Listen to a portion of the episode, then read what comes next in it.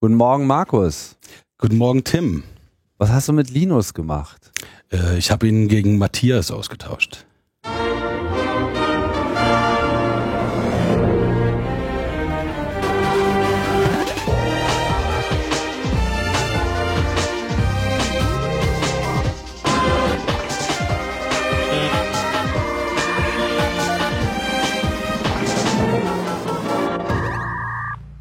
Logbuch Netzpolitik Nummer 192 und äh, ihr hört es schon, heute mit ohne Linus, weil der ist äh, mal wieder, tja, wer weiß das schon so genau? Irgendwo ist er. Aber äh, wir wollen ja hier unserer Chronisten- und Berichtspflicht auch weiterhin nachkommen und deswegen haben wir uns heute mal eine spezielle, äh, illustre äh, Runde zusammengestellt und habt schon gehört. Markus und Matthias sind da. Hallo Markus. Hallo. Und hallo Matthias. Hallöchen. Markus Reuter, Matthias Monroy und ihr seid beide äh, unter anderem Autoren für netzpolitik.org. Ähm, wie lange schreibst du schon, Markus? Ich bin seit März 2016 dabei. Ja, aber das Thema ist ja sozusagen ja nicht äh, fremd, sondern gehört schon immer so zum Satellitensystem von Netzpolitik.org in der einen oder anderen Form, kann man so sagen, oder? Kann man so sagen. Also Bürgerrechte, Grund- und Freiheitsrechte äh, sind für mich seit Jahren ein Thema.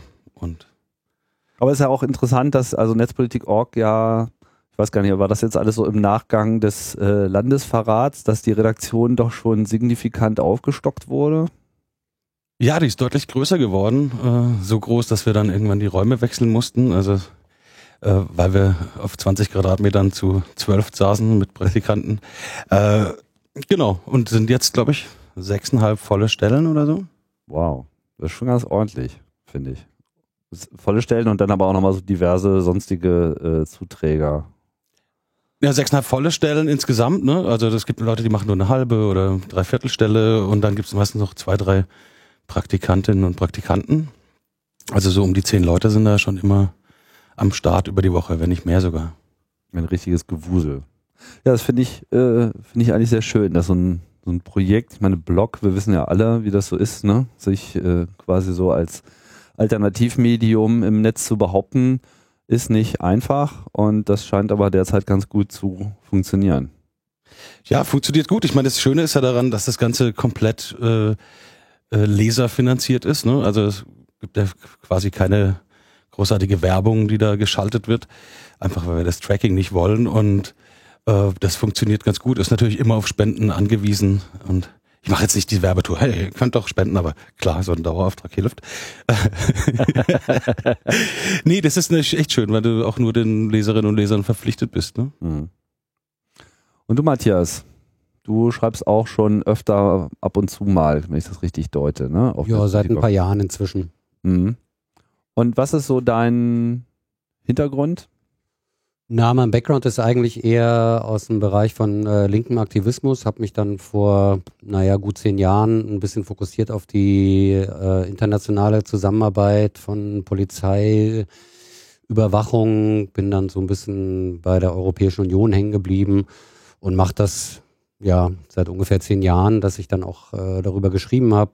Teilweise unterschiedliche Schwerpunkte. Ich mache viel zu Europol, europäischen Polizeidatenbanken, aber auch so Vorbereitungen für irgendwelche Großereignisse, Gipfelproteste, wie da Daten getauscht werden, wie die Polizei zusammenarbeitet.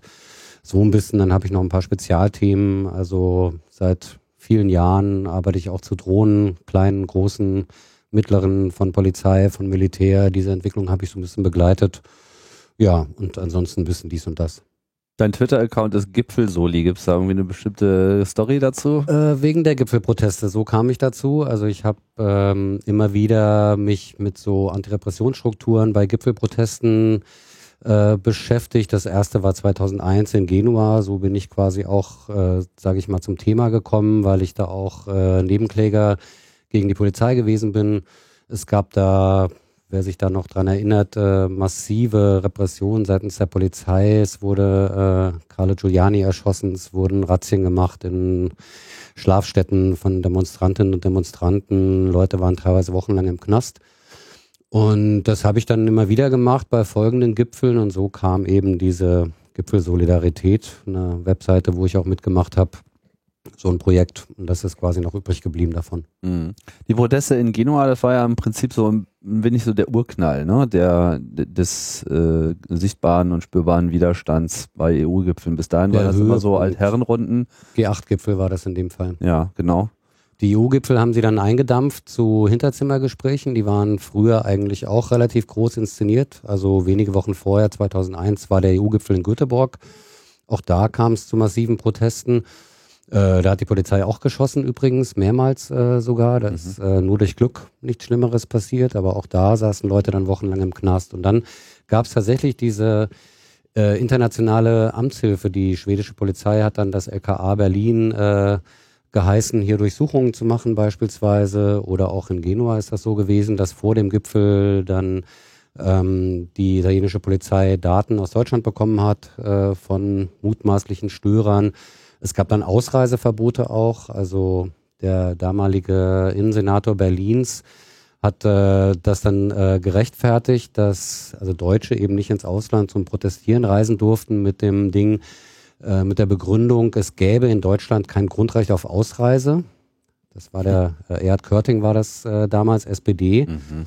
Das war zwölf Jahre nach dem äh, Fall der Mauer, wo ein Berliner Innensenator sagt, es gibt in Deutschland kein Grundrecht auf Ausreise, fand ich äh, damals doch schon recht spektakulär. Und ich sage mal, über diese Themen bin ich dann äh, eigentlich so auf diese Europäische Union und wie funktioniert eigentlich diese ganze Datentauschgeschichte, was passiert da so im Hintergrund. Und es haben sich relativ wenig Leute mit diesen ganzen EU-Themen beschäftigt. Äh, das ist heute ein bisschen anders. Im digitalen Bereich äh, gibt's das. Aber ansonsten, ich sag mal, im aktivistischen Bereich ist das schon sehr mau. Also gibt es sehr wenig Bewegung, würde ich mal sagen, und auch Auseinandersetzung mit den Themen. Ja, deswegen haben wir dich ja heute auch äh, eingeladen, weil wir gleich nochmal äh, etwas ausführlicher auf diese ganze ähm, Situation von Überwachungs- und äh, Datenbanksystemen auf EU-Ebene zu sprechen kommen wollen, ausgehend auf den äh, von den Meldungen, die wir letzte Woche hier bei Logbuch Netzpolitik ja auch schon angesprochen haben. Also vor allem diese sogenannte Berliner Erklärung zur inneren äh, Sicherheit und dann äh, auch noch dieses Eckpunktepapier, was dann zwischen Deutschland und Frankreich ja äh, ins Gespräch kam, wo es ähm, ja, wo man sich so ein bisschen wunderte, äh, dass eine gemeinsame Erklärung irgendwie im Wesentlichen aus zwei sehr unterschiedlichen Darstellungen ähm, ähm, bestand.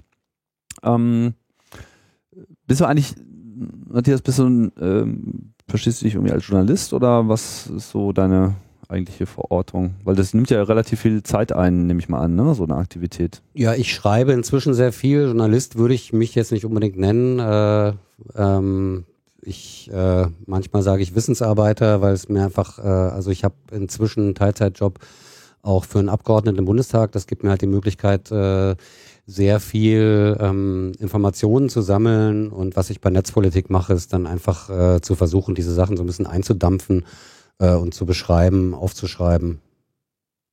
Mhm. Hab ja gelernt, man soll, man soll ja nicht ähm, abstreiten, Journalist zu sein, weil das könnte ja unter Umständen nochmal ganz. Ach, ich, ich, ich, ich finde da auch, also ich sehe auch kein Problem an einer, an einer Kombination quasi von Journalismus und Aktivismus, wenn denn die Information, die man aufschreibt, eben faktenbasiert und faktentreu ist. Ich glaube, das ist das Wichtigste dass es eine Subjektivität und eine eigene Haltung gibt, das ist eh klar und das hat mich persönlich schon immer genervt an an Medien, die so dieses Objektive wie so eine Monstranz vor sich halten, weil es gibt keine Objektivität. Aber es gibt halt Fakten, die überprüfbar sind und Dinge, die gesagt wurden. Und ich glaube, das ist das Wichtige. Also ich würde mich schon als Journalist bezeichnen. Hm.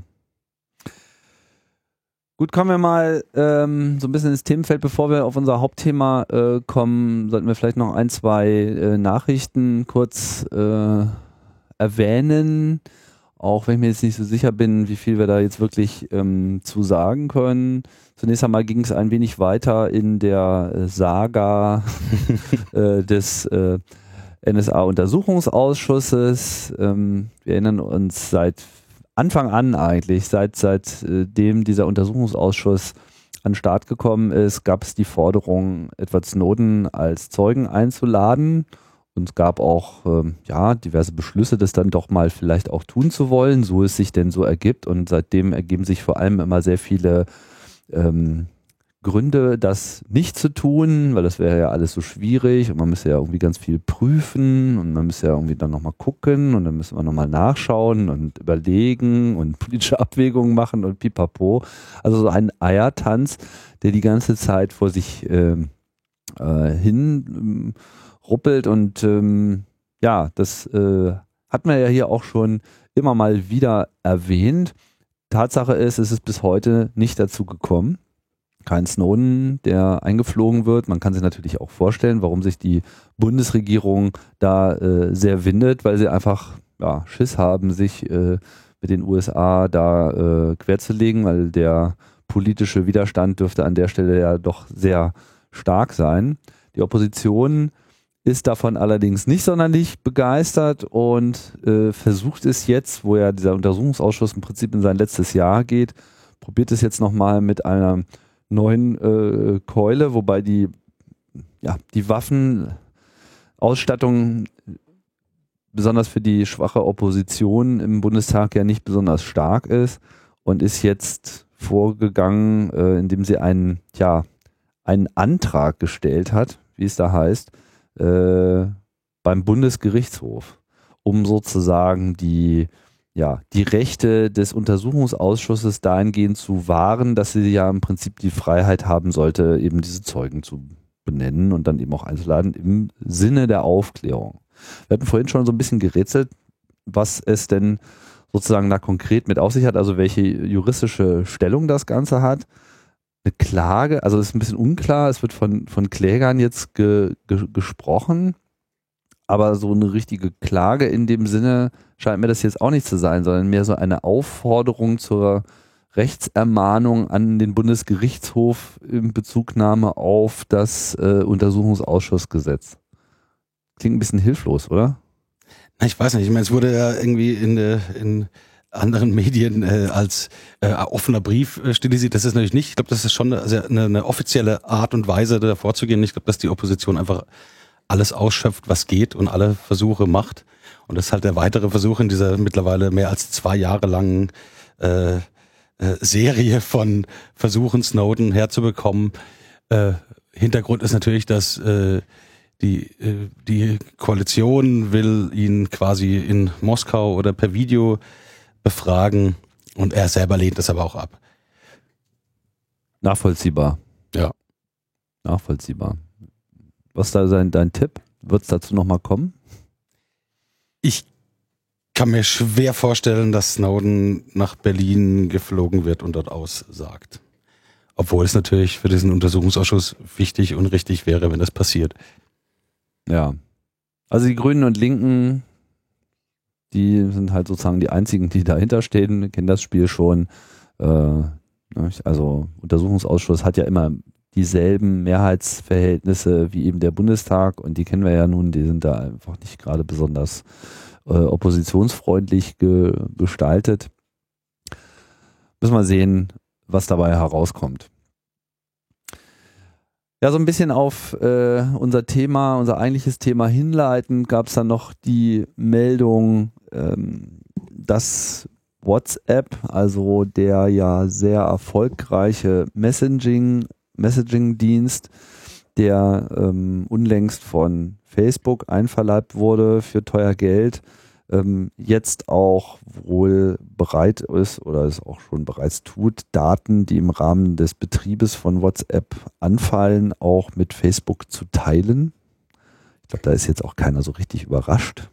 Naja, ja? das ist interessant ist dabei, dass dieser Kauf war äh, von durch Facebook, hieß es ja, es wird sich nichts ändern und was sie jetzt machen, ist halt vor allem sich an dieser Telefonnummernweitergabe, äh, äh, also das zu machen und da muss man zu sagen, dass die Telefonnummer halt ein sogenannter Universal Identifier ist. Also Menschen haben mehrere Mailadressen, sie haben äh, sind, aber eine Telefonnummer tauscht man nicht so häufig. Das heißt, ich kann mit einer Telefonnummer sehr gut Menschen über Geräte und Netzwerke hinweg erkennen. Und das ist eigentlich der Hintergrund, glaube ich, warum Facebook das auf jeden Fall machen will und jetzt diese äh, teure Kuh melken will, ähm, weil was dann eben passiert, ich habe dann diese, diese WhatsApp-User und jetzt werden die Telefonnummern weitergegeben und ich kann als Werbetreibender quasi sagen, okay, ich habe hier meinen Datensatz von Telefonnummern, schmeiß den bei Facebook rein und dann kann ich quasi diesen, diesen WhatsApp-Usern äh, Nachrichten schreiben oder Werbung schalten oder so. Ne? Also das ist äh, schon eine ziemlich wertvolle Sache, wenn man Telefonnummern hat. Ähm, und jetzt ging die Sache so weiter, dass dann WhatsApp natürlich, also das Interessante ist ja, WhatsApp hat sich quasi in den letzten zwei Jahren durch diese Ende-zu-Ende-Verschlüsselung, die ja was kann, äh, eigentlich so ein bisschen so freigespielt von diesem Facebook-Deal äh, und hat viele User gewonnen und eine gewisse Glaubwürdigkeit wieder erlangt. Äh, und jetzt äh, verliert es halt wieder. Äh, und ähm, was WhatsApp jetzt macht, ist, ihr könnt dem widersprechen. Und dann haben sie so eine Seite, die man aber auch nicht ganz einfach findet, äh, aufgesetzt. Und da kann ich einen Widerspruch machen, aber dieser Widerspruch ist so überspezifisch äh, formuliert. Das heißt, ich kann eigentlich nicht dieser Datenweitergabe widersprechen, also nicht dieser Telefondaten, äh, Telefonnummernweitergabe, sondern nur dieser gezielten Werbung, was dann Facebook damit macht. Äh, das ist natürlich echt ein Quatsch und man kann Leuten wirklich nur empfehlen, andere Messenger zu nutzen. Es gibt Alternativen verschiedenster Art. Da kann man nicht eine riesen Diskussion führen. Ich habe in, in der Sache immer äh, zwei empfohlen. Das ist einerseits äh, Threema, das ist aber nicht äh, offen, kein offener Quellcode. Andererseits muss ich da keine Telefonnummer angeben. Und die andere Sache wäre Signal. Äh, da muss man die Telefonnummer aber auch eine Rolle spielt. Da muss ich die Telefonnummer auch angeben, aber ist eben Open Source und hat eine sehr gute Verschlüsselung. Und ich persönlich finde halt wichtig bei so einer Sache, bei einem wie WhatsApp, wo eine Milliarde Menschen irgendwie kommunizieren, kann ich nicht eben komplizierte Lösungen empfehlen, wenn irgendwie äh, Leute, die mit Computern oder äh, eben nicht so so gut äh, umgehen können, wechseln sollen. Deswegen muss man da Kompromisse eingehen. Es gibt sicher noch zig andere Varianten, aber das waren so die. Also jetzt ist ein guter Zeitpunkt zu wechseln äh, und nicht diesen Pseudo-Widerspruch zu machen, sondern sich gleich ganz abzumelden. Äh, und eben, ja, da gab es dann immer viele Leute, die gesagt haben, ja, aber das bringt's doch nicht. Und alle meine Freunde sind bei WhatsApp und da können doch eh nicht wechseln, aber irgendwer muss, glaube ich, den Anfang machen. Und wenn man kein WhatsApp mehr hat, dann werden die Leute schon per anderem Messenger einen kontaktieren. Also das äh, kann schon passieren. Hm, naja, da bist du sehr optimistisch. Muss ja dazu sehen, die Sache mit der Telefonnummer war ja im Prinzip so ein Geniestreich. Ich bin mir nicht ganz sicher, ob WhatsApp die ersten waren, aber ich glaube, sie waren schon diejenigen, die darüber auch am meisten Welle erzeugt haben, weil was ja immer dieses Problem, mhm. wenn du eben in so einem Kommunikationsnetz äh, wirklich Nutzen davon haben willst, dann musst du eben, brauchst ja. du irgendwie Masse und musst vor allem auch irgendwie leicht deine Freunde finden. Und diese Methode, einfach die Telefonnummer quasi als Schlüssel zu nehmen und mhm. da ja alle Leute quasi viele Telefonnummern bereits in ihrem Adressbuch äh, drin hatten und man in dem Moment, wo man der App halt erlaubt, diese Nummern auszulesen, dann eben sehr schnell ein Matching machen kann. Okay, wen kennen wir denn von den Leuten, die du meinst zu kennen? Äh, hatte man dann eben mit einem einmal Ja sagen oder ich glaube am Anfang noch nicht mal mit Ja sagen, quasi automatisch alle Leute, die man ohnehin mehr oder weniger öfter äh, anruft oder zumindest mal die Telefonnummer notiert hat, dann eben auch gleich über WhatsApp erreichbar. Das war natürlich das, was so ein bisschen Durchbruch gemacht hat und deswegen haben das auch alle eigentlich kopiert. Mit der Ausnahme von Threema und Hocker. Und also Threema kann man das auch machen. Ne? Also du kannst bei Threema auch deine Telefonnummer oder per E-Mail als Identifier das machen. Das funktioniert auch. Also du machst aber auch einen Datenaustausch und hast halt wieder nicht das, ich bin da irgendwie komplett äh, anonym unterwegs. Genau, da weiß man nicht so ganz genau, wie die Software dann halt damit umgeht, was, äh, was ja, sagen wir mal, eine verhältnismäßig akzeptable äh, Methode ist, ist, dass man die Telefonnummer nimmt, aber nicht als solche quasi an den äh, Server weitergibt, der dann das Matching vornimmt, sondern dass man eben quasi nur so ein Hash bildet, also nur so eine kryptografische Kurzzusammenfassung äh, der Telefonnummer und darüber vergleicht, sodass dann genau. zwar Daten verglichen werden, aber eben nicht die eigentliche Telefonnummer direkt ersichtlich ist. Ähm, gut, jetzt sind Telefonnummern auch nicht so mega lang, also das mhm. ist auch nicht so ganz klar, ob man nicht aus diesen Daten im Zweifelsfall auch wiederum ganz gut zurückverfolgen könnte, was denn nun die Telefonnummer vielleicht dahinter gewesen sein möge. Aber ähm, man muss schon unterscheiden zwischen Messengern, die eben einfach sagen, ja, okay, das ist jetzt hier unser Key, so, oder äh, die sagen, nee, du musst, um mit jemandem kommunizieren zu können, in irgendeiner Form erstmal Zugang haben zu diesem eigentlichen Key, den wir hier als Identifikation verwenden und der eben spezifisch für diese Anwendung ist. Das macht es natürlich dann auch gleich wieder äh, komplizierter und umständlicher. Das sieht man bei solchen Sachen wie äh, Threema, weil man eigentlich sein Netzwerk nur dadurch gut aufbauen kann, indem man die Leute wirklich mal trifft und dann QR-Codes abscannen und so weiter, was natürlich auch so ein kleiner Nerd-Porn ist. So. Aber es ist vollkommen klar, darüber kann man eben die Massen nicht so ohne weiteres äh, erreichen. Threema hat dann gleich auf seinem Blog äh, gejubelt, was sie dann doch wieder jetzt für gesteigerte Downloadraten äh, hätten, nachdem WhatsApp das so bekannt gegeben hat oder diese Information äh, veröffentlicht wurde. Inwiefern das eben dauerhaft äh, hält und hilft, äh, ist halt nochmal eine ganz andere Diskussion. Was man aber hier jetzt schön sehen kann, ist, dass eigentlich in dieser ganzen Diskussion um verschlüsselte Kommunikation nochmal so eine neue Ebene dazukommt, die bisher eigentlich relativ wenig Aufmerksamkeit erhalten hatte. Ganz zu Anfang ist ja WhatsApp auch komplett unverschlüsselt unterwegs gewesen. Also die haben sich eigentlich nur darum gekümmert, ihre Nachrichten schnell durch die Gegend gefeuert zu bekommen und das konnten sie irgendwie sehr gut und darüber waren sie schon erfolgreich. Dann war dann irgendwann der Druck zu stark, dass man gesagt hat, also hier komplett unverschlüsselt geht's noch irgendwie ist jetzt 21. Jahrhundert, hast du schon erwähnt. Das haben sie dann relativ gut nachgerüstet, haben sich da, äh, glaube ich, im Wesentlichen dieselbe Technologie zugelegt, die auch bei Signal zum Einsatz kommt. Nur das wer mit wem Ding, also der, der, die Metadaten der Kommunikation, die wir jetzt auch im Rahmen der ganzen Snowden-Debatten und äh, Thematiken auch im Untersuchungsausschuss immer wieder gehabt haben, die liegen halt trotzdem vor, beziehungsweise ist nicht so hundertprozentig klar, was für Datenbestände jetzt eigentlich tatsächlich dort vorliegen oder eben auch inwiefern diese Unternehmen auch selber da auf Vorrat speichern. Bei WhatsApp wissen wir es einfach nicht. Gut, das sind sehr, sehr, sehr viele Nachrichten, die da äh, rübergehen. Keine Ahnung, wie viele Milliarden Nachrichten, die schon äh, so pro Tag durch die Gegend feuern. Es sind bestimmt eine ganze Menge. Bei einer Milliarde User dürfte da was zusammenkommen. Da dürfte einiges zusammenkommen und äh, WhatsApp ist ja auch nicht, sagen wir mal, die einzige äh, App, die da äh, global relevant ist. Line und äh, ich vergesse jedes Mal WeChat und so weiter sind ja auch alles sehr populäre Systeme, wenn auch nicht so im westlichen, in der westlichen Hemisphäre, hm. sondern dann eben mehr in Asien und China vor allem und Japan. Ja, und ähm, man kann nur darüber munkeln, wie äh, vorratsdatenspeicherfreundlich äh, diese Metadaten dort gehandhabt werden. Aber es ist natürlich durchaus vorstellbar, dass dieses ganze Wer mit wem Ding eben auch mit äh, gespeichert wird und dann sind wir halt auch wieder bei den Begehrlichkeiten angekommen.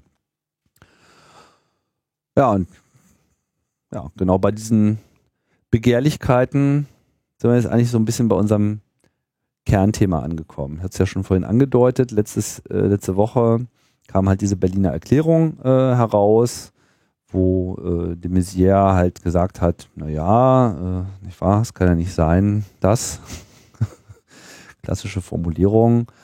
Äh, und auch dort war WhatsApp dann auch ein Thema und diese Begehrlichkeiten nach Metadaten sind äh, offen zutage getreten.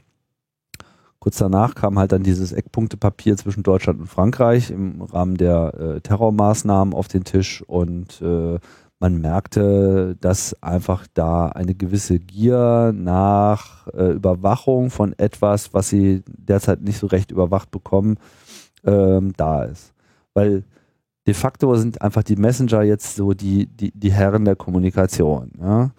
Äh, man hat jetzt diese Systeme, die mega populär sind und all die ganzen Möglichkeiten auf Telefonate zurückzugreifen, indem man einfach bei den meist ja immer noch sehr national aufgehängten Telekommunikationsunternehmen nachfragt oder dort vielleicht auch installierte Systeme zum Einsatz bringt. SMS war lange Zeit eben quasi so der Messenger, der universell äh, weltweit zum Einsatz kam, einfachen Standards genügte, selbst wenig Verschlüsselung vorhielt, also bestenfalls die Wegstrecke über die Luft. Und da wissen wir ja auch, dass das alles mittlerweile mehrfach äh, geknackt ist.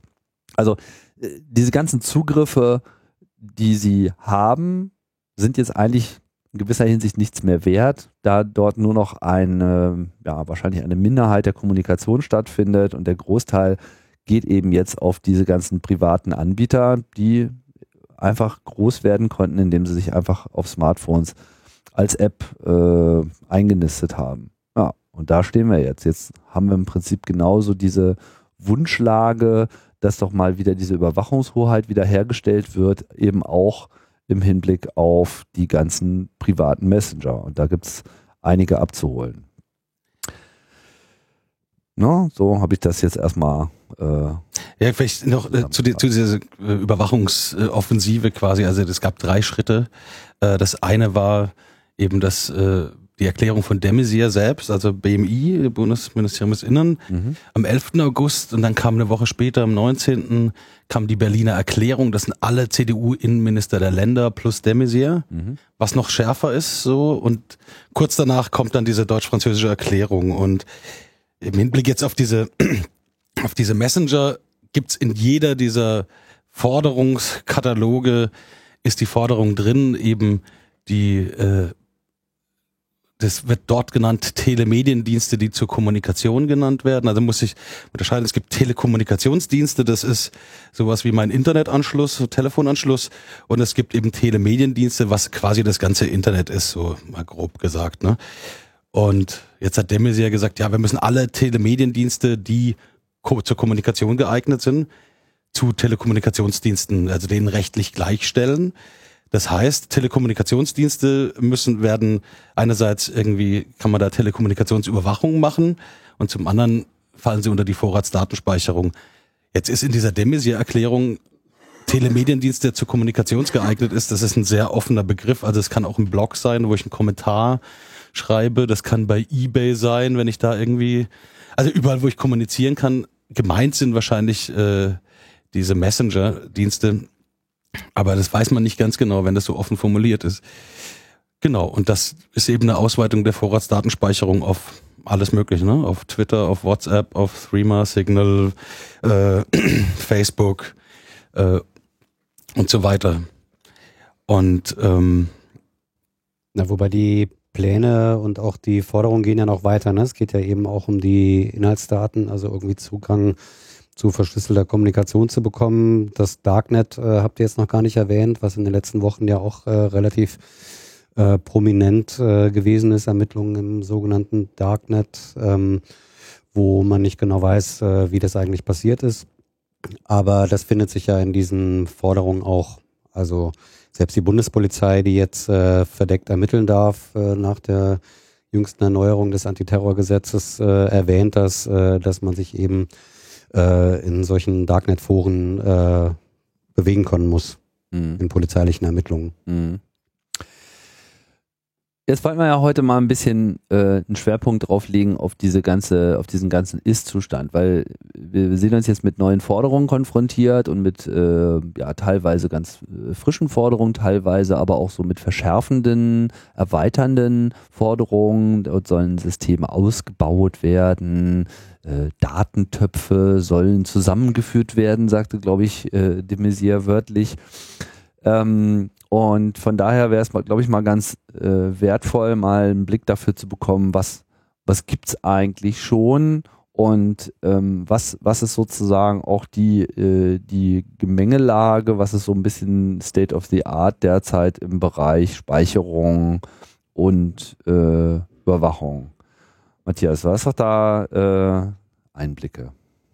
Ja, ich kann es ein bisschen beschreiben auf äh, Ebene der Europäischen Union, wo es eben große Datensysteme gibt, also das äh, große Informationssysteme gibt. Das bekannteste ist das Schengen-Informationssystem, wo Menschen gespeichert sind, die ähm, beispielsweise zur Festnahme ausgeschrieben sind, äh, zur Ausreise ausgeschrieben sind, zur Fahndung ausgeschrieben sind, übrigens auch zur verdeckten Fahndung. Also man, das, äh, es gibt die Möglichkeit für die Strafverfolgungsbehörden, dass man dort quasi den äh, Namen einer Person hinterlegen kann, äh, die dann bei jeder Kontrolle oder bei einer Ausreise, wo das eben protokolliert wird, ähm, dann der ausschreibenden Behörde mitgeteilt wird und die überwachte Person merkt davon aber gar nichts. Ähm, die Nutzung des Schengen-Informationssystems steigt äh, stetig an. Vor allen Dingen die Nutzung dieser heimlichen Ausschreibungen, das ist ganz interessant, ist sehr stark angestiegen, also vermutlich durch äh, Inlandsgeheimdienste beispielsweise. Aber das Schengener Informationssystem äh, bekommt auch neue Funktionen. Jetzt können dort Fingerabdrücke gespeichert werden und geplant ist auch perspektivisch, dass dort äh, die digitalen Gesichtsbilder, die im Moment schon dort optional gespeichert werden können, eine größere Rolle bekommen und dann eben auch durchsuchbar sein sollen. Es gibt andere Datenbanken, die Warte mal, dieses Schengener Informationssystem ist aber jetzt nichts, nichts brandneues. Nee, das Schengener Informationssystem ist äh, das älteste und größte Informationssystem. Ja. Wie viele Leute sind da drin und wer kommt da rein? Da kommst du rein, wenn du äh, beispielsweise zur äh, Ausreise ausgeschrieben bist. Also eigentlich wurde es eingeführt als das System, äh, um Verbrecher zu fangen. Da so wurde es damals eigentlich auch beworben. Größtenteils betrifft es aber Migrantinnen und Migranten, die eben äh, abschiebepflichtig sind. Äh, also ausreisepflichtig sind äh, und abzuschieben sind. Aber eben auch, ähm, wenn du per äh, Haftbefehl gesucht wirst oder Fahrzeuge auch, also nicht nur Personen ähm, die dort ausgeschrieben sind äh, zur Fahndung beispielsweise, ist wie gesagt das äh, mächtigste System.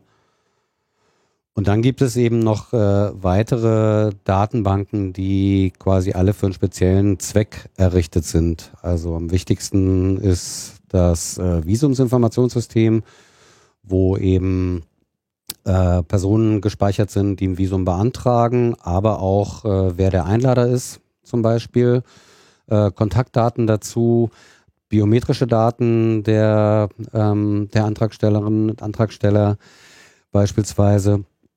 Dann gibt es noch ein Fingerabdrucksystem der Europäischen Union, also wo man, äh, was man eingerichtet hat, zu dem Zweck, dass man verfolgen wollte, ob Leute vielleicht mehrere Asylanträge stellen und anhand der Fingerabdrücke eben äh, festzustellen, naja, die Person hat auch schon unter einem äh, anderen Namen beispielsweise einen äh, Asylantrag gestellt. Das ist dieses Eurodac. Ganz genau. Euro-DAC, European Dactyloskopie. Und mhm. diese Systeme, habe ich schon gesagt, da sind äh, alle für so einen äh, bestimmten Zweck eingerichtet. Also man muss sozusagen zu einer bestimmten Personengruppe gehören, um in diesen äh, Systemen gespeichert zu werden.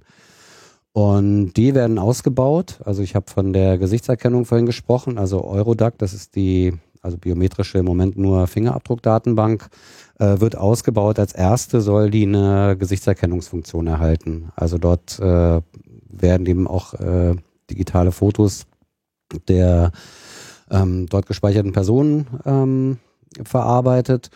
Und der Plan ist in einigen Jahren, also der Zeitrahmen ist äh, 2022, glaube ich, wo das zur Verfügung stehen soll, dass dann dort eben auch nach Gesichtern gesucht werden kann. Das ist äh, im Prinzip kein Hexenwerk, also das BKA macht das auch schon in Deutschland. Also in der Impul-Datenbank sind auch Gesichter gespeichert. Und man kann theoretisch, wenn man jemanden sucht, je nachdem, wie gut das Ausgangsbild ist, also selbst im öffentlichen Nahverkehr sind die Kameras ja teilweise schon relativ hoch auflösend. Wenn man so ein Standbild hat, äh, kann das BKA in seiner Datenbank nach der betreffenden Person suchen. Das ist limitiert, weil es äh, dort noch nicht so viele Einträge gibt. Ähm, also nicht so viele äh, heißt, dass es sozusagen äh, noch nicht äh, noch nicht zu jeder gespeicherten Person ein äh, Foto gibt. Und diese Funktion soll jetzt eben nach und nach eben auch in europäischen Datenbanken eingeführt werden. Eurodac, Eurodac ist dann die erste. Und äh, vermutlich wird die Visumsdatenbank die nächste sein und das Schengener Informationssystem. Und das betrifft dann eben größtenteils Migrantinnen und Migranten, woraus man äh, schlussfolgern könnte, dass das wahrscheinlich äh, eine der schwächsten Gruppen ist, an denen sich äh, sowas eben äh, ausprobieren lässt äh, und auch äh, ohne größeren Widerstand einführen lässt. Bei Eurodac war das ja auch so. Also die erste biometrische Datenbank der Europäischen Union war eben eine Datenbank für Asylsuchende. Ja. Vielleicht kann man ganz kurz noch auch mit diese, zu dieser Biometrie und Gesichtsdatenbank, das hatte auch zu dem Berliner Erklärung und zu der Messias-Erklärung gehört, dort eben diese Wunsch, quasi automatisierte Gesichtsdatenbank, also Datenbank mit Kameraüberwachung zu verknüpfen. Dazu gibt's auch schon Gespräche mit der Deutschen Bahn, Bundeskriminalamt, Bundespolizei und Innenministerium. Und das wollen sie eben, das ist noch total unklar, was für Datenbanken da rankommen. Da hat das BMI auch gesagt, ja, wissen wir noch nicht, müssen wir gucken und so. Kommen da Fahndungsdatenbanken, dem sie ja spricht selbst in der Pressekonferenz von, da wollen wir Verdächtige dann erkennen, äh, die irgendwo auftauchen, was natürlich total problematisch ist. Äh, aber nur so als, also noch als diese zur deutschen Diskussion dazu, das ist natürlich auch so der, der Traum ne, der, des Innenministeriums, dass man einen automatischen Abgleich hat und die ganze Zeit weiß, ja, wer, das wer wo ist. Ist auch der, der schon angesprochene Ausbau dieser Datenbanken. Also das Schengen-Informationssystem äh, wird eben viel, hatte ich ja beschrieben, zum, zur heimlichen, zur verdeckten Fahndung genutzt. Und wenn man dort äh, quasi, wenn man drin ist im SIS 2, muss man irgendwas äh, quasi, es muss einen äh, ganz bestimmten Grund geben, also man muss eben ne, per Haftbefehl äh, gesucht werden etc. Und jetzt soll eine neue Kategorie eingerichtet werden und die ist relativ beliebig, also Aktivitäten mit Terrorismusbezug. Das, äh, der Hintergrund ist, dass ähm, rausgekommen ist, dass Menschen, die äh, offensichtlich mit Anschlägen der letzten Monate zu tun hatten oder auch äh, mutmaßliche Urheber gewesen sind, dass die schon äh, in der Zeit vorher irgendwo beim Grenzübertritt angetroffen wurden. Aber man davon nichts mitbekommen hat. Und jetzt möchte man halt, dass solche Personen, ähm, wenn die beispielsweise in Bulgarien kontrolliert werden, äh, dass dann Frankreich äh, eine Nachricht bekommt, beispielsweise. Diese Personen sind aber vorher nicht verurteilt worden. Die haben im Prinzip keine ähm, kein Record äh, von, von irgendwas, äh, was sie gemacht haben sollen, sondern sie können auch Kontaktpersonen sein. Also, ne? Ähm, äh, Terrorismusbezug, Aktivitäten mit Terrorismusbezug. Und das ist eine relativ äh, weitgehende Maßnahme, die wird auch kommen, wird gerade nur diskutiert, wie man das halt dann ein, äh, einheitlich macht. Und dann kann man eben äh, Personen auch quasi nach Gutdünken ausschreiben. Das also es kann auch den Getränkehändler des Terroristen treffen oder was, der da irgendwie reingerät. Wenn du mit dem Kontakt hast, wenn du den vielleicht äh, auffällig oft angerufen hast äh, oder die ermittelnden Behörden davon ausgehen, äh, dass es äh, Sinn machen würde, ähm, dich äh, zu bewachen oder dich auszuschreiben, kannst du darin landen. Und der Punkt ist ja, dass diese ganzen Maßnahmen, die gerade zur Terrorismusbekämpfung eingeführt werden, ähm, werden alle mit äh, sogenanntem islamistischem Terrorismus äh, begründet. Das ist ja relativ äh, leicht verdaulich auch, also angesichts äh, der Anschläge. Aber dieses, äh, die sind ja nicht daran gebunden. Die Erweiterung, äh, also die Erweiterung im Schengener Informationssystem heißt eben Aktivitäten mit Terrorismusbezug und nicht Aktivitäten mit islamistischem Terrorismusbezug. Das heißt also, die gesamten Maßnahmen, die jetzt alle in Rede stehen und die auch umgesetzt werden, da bin ich ganz sicher, also da haben wir relativ äh, wenig Chance, das zu verhindern, können jederzeit auch gegen andere Strömungen, sag ich mal, in Anschlag gebracht werden. Vielleicht nochmal, um das so ein bisschen klar zu machen, ähm, weil das, ich glaube, manche werden das auch das erste Mal so richtig gehört haben, dass es so etwas gibt wie ein Schengener Informationssystem. Wenn ich das jetzt hier richtig äh, überblicke, gibt es im Prinzip dieses Informationssystem seit 1995. Die äh, daran teilnehmenden Staaten sind dann äh, schrittweise äh, gewachsen und mittlerweile sind es irgendwie ja alle 26 Mitglieder plus auch noch ähm, also des Schengen-Raums, wenn ich das richtig überblicke, also insgesamt 28 äh, Länder, die daran teilnehmen, unter anderem auch ähm, Großbritannien im Übrigen, die ja sonst eigentlich mit Schengen äh, relativ wenig am äh, Hut haben. Und dieses SES 2, was du einge, äh, angeführt hast, das ist ja dann quasi seit 2013 der neue Name und damit das war da, die, da hat sich dann die Rechtsgrundlage geändert, ja. Genau. Und jetzt äh, ich ganz, da ranken sich auch ganz interessante Geschichten drum. Also das hat äh, äh, an die zehn Jahre gedauert, äh, der Upgrade des Systems. Es ging eigentlich darum, mehr Mitgliedstaaten brauchte sozusagen eine Erweiterung. Dann ging es aber auch darum, na, wenn wir es schon mal erweitern, dann soll es auch mehr Funktionen bekommen, Fingerabdrücke speichern etc. Äh, Gibt es auch noch ein paar lustige Fußnoten dazu. Es gab dann beispielsweise auch ein, äh, ein Hack äh, des Systems an der dänischen äh, Schnittstelle, mhm. für die dann ja ähm, Leute aus dem schwedischen aus dem, äh, Spektrum der Piratenpartei dann auch in den Knast gegangen sind. Ähm, ja. Also das, äh, dieses äh, Schengener Informationssystem hat eine sehr lange Geschichte. Übrigens auch ähm, äh, Schwachstellen. Also diese dänische Schnittstelle wurde von CSC äh, Solutions äh, installiert, die ja offensichtlich gute Kontakte auch zum äh, US-Geheimdienst haben. Also ist ein seit, wie du sagst, seit über 20 Jahren äh, bestehendes System, ist das größte. Ja. Und ähm, dieses Visa-Informationssystem ist jetzt relativ neu. Das gibt es erst seit 2011. Äh, und ich weiß Eurodac äh, gibt es schon ein bisschen länger. Das ist irgendwie seit 2000 am Start. Aber das sind jetzt im Prinzip alles noch separate Datenbanken, die alle sozusagen aus ihrer eigenen, aus einer eigenen Rechtsgrundlage heraus oder eigenen Bedarfssituationen separat voneinander entwickelt wurden. Genau, das wurde nach und nach erweitert, also regelmäßig wird die Verordnung geändert, dann gibt es äh, quasi so salamitaktikmäßige schrittweise Erweiterungen. Und das Neue ist jetzt die Zusammenlegung der Datentöpfe. Das ist also Wie viele gibt es denn? Wie viele Datenbanken? Es sind ja noch mehr, oder? Als es sind noch mehr. Also ich weiß nicht, ähm, wie weit wir das vertiefen wollen. Es gibt zum Beispiel noch äh, ein sogenanntes äh, Strafregistersystem, wo die Urteile ähm, äh, quasi europaweit äh, abrufbar sind. ECRIS heißt das, E-C-R-I-S, was auch biometrische Daten speichert. Also wenn von der sogenannten Zusammenlegung der Datentöpfe geredet wird, dann sind im, in der Regel diese vier Datenbanken gemeint. Wir haben ja noch nichts über die kommenden Datenbanken gesagt. Ja, ja. Wir haben nur über die bestehenden Datenbanken den geredet. Stand der Dinge, äh, ja. Und das ist quasi der Plan.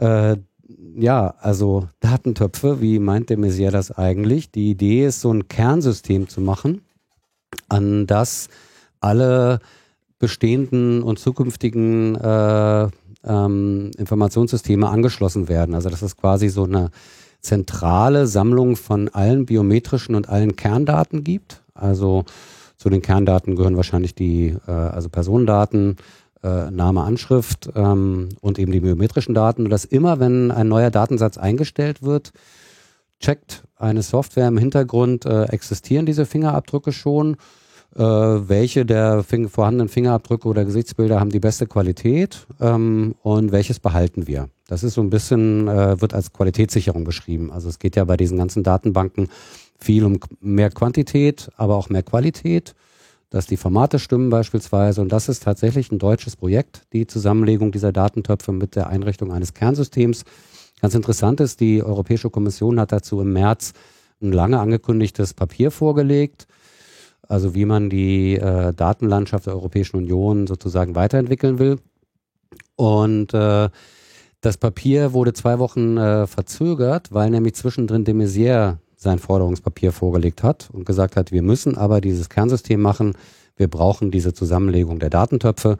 Und schwupp äh, fand sich dann in der verspäteten äh, Vorstellung dieses Kommissionspapier auch genau diese Forderung. Kerndatensystem. Meine Frage zu, wer soll denn eigentlich dann auf dieses äh, System Zugriff haben? Sind es dann die Polizeien, Europol oder wie ist das geregelt? Kommen auch Geheimdienste ran? Also die ähm, Zugriffe ähm, werden erweitert. Also im Moment äh, ist es auch ähm, je nachdem, je nach äh, Datenbank äh, äh, unterschiedlich. Also das sind teilweise zum Beispiel auch die Ausländerbehörden.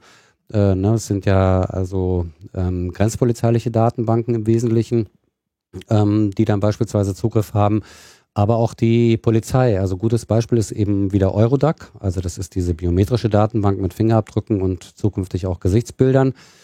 Und da hat man dann festgestellt, äh, die Verordnung ist eigentlich zu, äh, zu eng. Da haben sich dann die äh, Strafverfolger gewehrt und haben gesagt, wir haben hier eine riesen Datenbank mit Fingerabdrücken. Und die benutzen wir nur, um Asylanträge abzugleichen. Äh, wir als äh, im Bereich von Ermittlungen, wollen aber auch Zugriff auf diese Fingerabdrücke haben. Äh, dürfen das aber nicht, weil der Zweck halt relativ eng ist. Mhm. Und dann wurde die Verordnung eben schwupp nachträglich geändert und jetzt haben eben die Strafverfolgungsbehörden der Mitgliedstaaten auch Zugriff auf Eurodac beispielsweise. Und so wurden eben die Verordnungen äh, auch Schritt für Schritt erweitert. Und wie das dann gemacht werden soll mit diesen, mit diesen Datentöpfen, das ist alles noch ein bisschen unklar, weil äh, es wird gesagt, naja, die Zugriffsrechte und auch die Datenbesitzer bleiben erhalten. Also man muss sich das ja so vorstellen, wenn beispielsweise das BKA seine Daten auf europäischer Ebene teilt, bleibt es trotzdem Datenbesitzerin. Mhm. Ähm, Und die anderen, die auf die Daten zugreifen, müssen das nach den äh, festgelegten Kriterien machen. Wenn man jetzt aber Datenbanken zusammenlegt, äh, ist so ein bisschen die Frage, ja, aber auf welche dieser Daten darf dann welche Behörde zugreifen? Das ist alles äh, relativ unklar. Und da gibt es aber gerade eine hochrangige Expertenkommission, wenn man auf EU-Ebene also äh, solche Pläne ähm, forciert, dann gibt es ähm, äh, immer solche ähm, sogenannten Expertenkommissionen. Und die, die jetzt eingerichtet wurde zu dem Thema, äh, soll die Interoperabilität der Datenbanken untersuchen und äh, Vorschläge vorlegen. Also ne, Interoperabilität äh, klingt jetzt ja erstmal relativ harmlos, aber da drin steckt genauso diese Zusammenlegung, ähm, Qualitätssicherung äh, etc. Und wir haben ja noch gar nicht drüber gesprochen, äh, was noch kommt. Also es gibt ja diverse Datenbanken, die gerade in der Mache sind auf europäischer Ebene. Und da verabschiedet man sich auch von dem Prinzip, dass also Leute zu irgendeiner bestimmten Bevölkerungsgruppe gehören müssen, Asylsuchende, Visa-Antragstellerinnen, Antragsteller äh, oder Straftäter meinetwegen. Und die Kontendatenbanken betreff, betreffen im Prinzip alle. Da musst du also nichts äh, dir zu Schulden kommen lassen haben. Also relativ bekannt im netzpolitischen Bereich ist ja die Passagierdatenbank, die europäische PNR, äh, PNR mhm. wo es ja auch äh, seit langem äh, Kampagne gibt. Und ähm, auch die ist äh, umgesetzt worden äh, nach den Anschlägen. Also das EU-Parlament hat da ähm, große Bedenken gehabt und es schien so, dass das keine Zustimmung findet. Äh, nach den Paris-Anschlägen vom November letzten Jahres ist äh, diese Hürde dann auch gefallen. Äh, das ist beschlossen. Und äh, da gab es dann ähm, die Forderung von Frankreich, unter anderem, dass nicht nur internationale Flüge davon erfasst werden, sondern auch europäische. Ich weiß nicht, zum Hintergrund vielleicht nochmal, es gibt ja diese Passagierdatensysteme schon, diesen Austausch den gibt es übrigens äh, im Prinzip zwischen allen Ländern auf so einem, mit so einem relativ schmalen Datensatz. Der PNR-Datensatz ist aber eben, äh, enthält weitaus mehr Datenfelder. Und so ein Abkommen äh, hat ja die äh, USA sich ausbedungen. Mit Australien gibt es das beispielsweise auch schon. Äh, andere Länder fordern das auch. Und jetzt wollte die EU sowas eben auch haben. Und ursprünglich sollte das nur internationale Flüge betreffen. Also, also ankommende, Flüge in die EU. Genau. Mhm. Und äh, dann kam aber der Vorschlag oder die Forderung aus einigen Mitgliedstaaten, darunter Frankreich, nein, wir wollen auch innereuropäische Flüge davon erfassen. Das schien sich nicht durchzusetzen. Im endgültigen Regelungs, äh, in der endgültigen Regelung steht dann drin, die Mitgliedstaaten können optional auch innereuropäische Flüge ähm, erfassen. Und äh, so wird es jetzt auch gemacht. Also dieses Forderungspapier Deutschland-Frankreich, was ja im Prinzip eine Sammlung von Maximalforderungen ist, sagt, wir wollen äh, Inlandsflüge auch, sogar drin, äh, oder? Genau, und sogar Inlandsflüge ähm, innerhalb dieses Passagierdatensystems erfassen. Dann gibt es noch, äh, es gibt weitere Pläne für Datenbanken. Also es gibt ähm, den Plan, ein sogenanntes äh, Ein- und Ausreisesystem zu machen. Das äh, bedeutet, dass alle Nicht-EU-Staatsangehörigen ähm, bei der Einreise ähm, quasi äh, ihre Daten äh, abgeben müssen, also ihre Daten gespeichert werden, auch äh, biometrische Daten, die ja meistens in den Pässen, äh, in den neueren Pässen, in den biometrischen Pässen schon äh, drin sind, die werden ausgelesen und gespeichert. Ähm, da ist im Moment ein bisschen Debatte drum, wie viel da gespeichert werden soll. Sollen es vier Fingerabdrücke, acht Fingerabdrücke oder zehn Fingerabdrücke und das Gesichtsbild sein oder sollen es nur vier Ab äh, Fingerabdrücke und das Gesichtsbild sein? Gibt es denn da einen Arbeitstitel zu diesem? Äh, EES heißt das, European äh, ne, ähm, Entry Exit System, EES, ähm, Ein- und Ausreisesystem. Und da mischen sich jetzt auch die Polizeien ein und die sagen, naja, Moment, wenn wir jetzt schon hier eine neue biometrische Datenbank errichten, dann bitte schön mit zehn Fingerabdrücken. Ähm, dann sagen aber die Grenzpolizeien, ja, wartet mal, also wenn wir jetzt äh, die Fingerabdrücke abnehmen müssen, dann ist es für uns viel besser, wir müssen nur vier Abdrücke abnehmen, das geht der Grenzübertritt viel schneller, als uns mit zehn Fingerabdrücken aus, äh, aufhalten zu müssen. Also so diese Debatten gibt es gerade, das System wird aber kommen, auf jeden Fall, also mhm. das ist klar. Und auch da fordern de Maizière und Cazeneuve in diesem Papier äh, die Maximalforderung, nämlich Frankreich hat letztes Jahr gesagt, ähm, also dieses System äh, firmierte früher als intelligente Grenzen. Smart Borders. Oh ja. Der Begriff wird nicht mehr benutzt. Ah. Ähm, und Ist das jetzt der neue Begriff? Ist dann Identitätsmanagement oder? Smart Borders ist eigentlich ein Paket gewesen, äh, wozu auch noch so ein äh, Bevorzugungssystem gehörte. Ähm, die Idee war, dass man äh, sozusagen Vielreisende können ihre Daten freiwillig schon vorher abgeben, auch ihre biometrischen Daten und kriegen dann einen Token, ähm, mit dem sie dann äh, quasi diskret, äh, viel diskreter, viel schneller die Grenze übertreten können. Davon hat man sich verabschiedet ähm, und übrig geblieben ist jetzt nur noch dieses Ein-Ausreisesystem im Moment. Und ähm, Frankreich hat dann gesagt, naja, aber wenn wir jetzt schon so eine große biometrische Datenbank äh, von allen Menschen machen, die die EU-Grenze übertreten, dann sollen auch die Grenzübertritte der EU-Staatsangehörigen davon erfasst werden. Ähm, und dann haben sie das, lustigerweise haben sie das intelligente Grenzen für alle genannt, diesen Vorschlag. Also so quasi, als wäre es ein Stück Gerechtigkeit, wenn eben nicht nur die EU-Drittstaatenangehörigen äh, da davon erfasst würden, sondern auch äh, alle 28 Mitgliedstaaten äh, plus Schengen, was weiß ich. Ähm, und äh, auch da wird jetzt in diesem Papier, äh, ist in diesem Papier davon die Rede. Also Deutschland war da eigentlich dagegen oder haben, hat sich zumindest sehr distanziert geäußert zu diesem Smart Borders for All. For all. Und in dem Forderungspapier steht jetzt drin, äh, ähm, dass äh, Deutschland diese Forderung eben beispielsweise auch unterstützt. Und das ist aber immer noch nicht das Ende der Fahnenstange. Also ich habe jetzt dieses Passagierdatensystem erwähnt, ich habe das Ein-Ausreisesystem erwähnt. Ähm, und jetzt äh, gibt es noch das Problem der ähm, eine kurze äh, Nachfrage noch zu diesem EES. Also das ist sozusagen ein Plan. Ich äh, schaue hier gerade auf so ein, so ein äh, Dokument der Europäischen Kommission, wo sie das hier propagieren. Es gibt den zweiten Vorschlag jetzt inzwischen, ja. ähm, der jetzt diskutiert wird. Also der zweite Richtlinienvorschlag. Genau, hier ist irgendwie dann auch von einer verstehe es noch nicht so ganz genau. Sie wollen aufzeichnen, Date and Place of Entry and Exit, also wo man rein und wo man der raus ist und dann ist, 90 Tage in jeglicher 180 Tage Periode. Der Hintergrund ist, ähm, es wurde eigentlich auch als so ein äh, ähm, Grenz, äh, äh, grenzbehördliches Informationssystem äh, quasi eigentlich mal äh, initiiert, dass nämlich ähm, sogenannte Overstayers aufspüren sollte. Also Menschen, die mit irgendeinem Aufenthaltstitel, also einem Visum einreisen, was meinetwegen 90 Tage äh, geht, ähm, aber die EU nicht wieder verlassen. Mhm. Die meisten Mitgliedstaaten haben solche eigenen Systeme. Aber dann taucht die Frage auf, was ist zum Beispiel, wenn jemand in Spanien einreist ähm, und die EU über Polen wieder verlässt. Das mhm. wird nicht protokolliert. Und man weiß also nicht, wie, man möchte sozusagen eine Art Buchhaltung haben, wie viele Menschen halten sich ohne Aufenthaltstitel in der Europäischen Union aus, auf. So wurde das System äh, eigentlich mal beworben.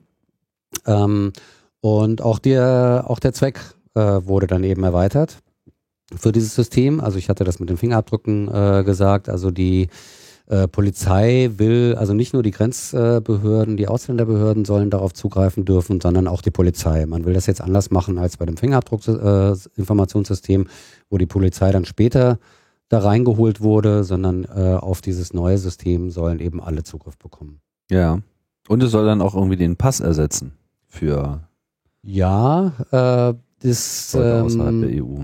Also nicht für Europäer, aber also nicht für EU-Europäer, sondern eben für Leute, die äh, reinkommen und dann sozusagen auch gleich mit dem Visa-Prozess in den in den in den äh, in den Botschaften und äh, Konsulaten quasi auch funktionieren. Also die Rede ist davon, den äh, äh, liebgewonnenen Stempel abzuschaffen. Da gibt es aber noch Widerstände. Also dass äh, quasi die ähm, äh, in den äh, maschinenlesbaren Pässen äh, quasi hinterlegt wird, äh, die Aufenthaltsdauer, dass das eben auch äh, immer automatisch ausgelesen werden kann. Ah, das quasi auch das, Vi das, Visum selber digital genau. im Dokument abgespeichert genau. wird. Mhm.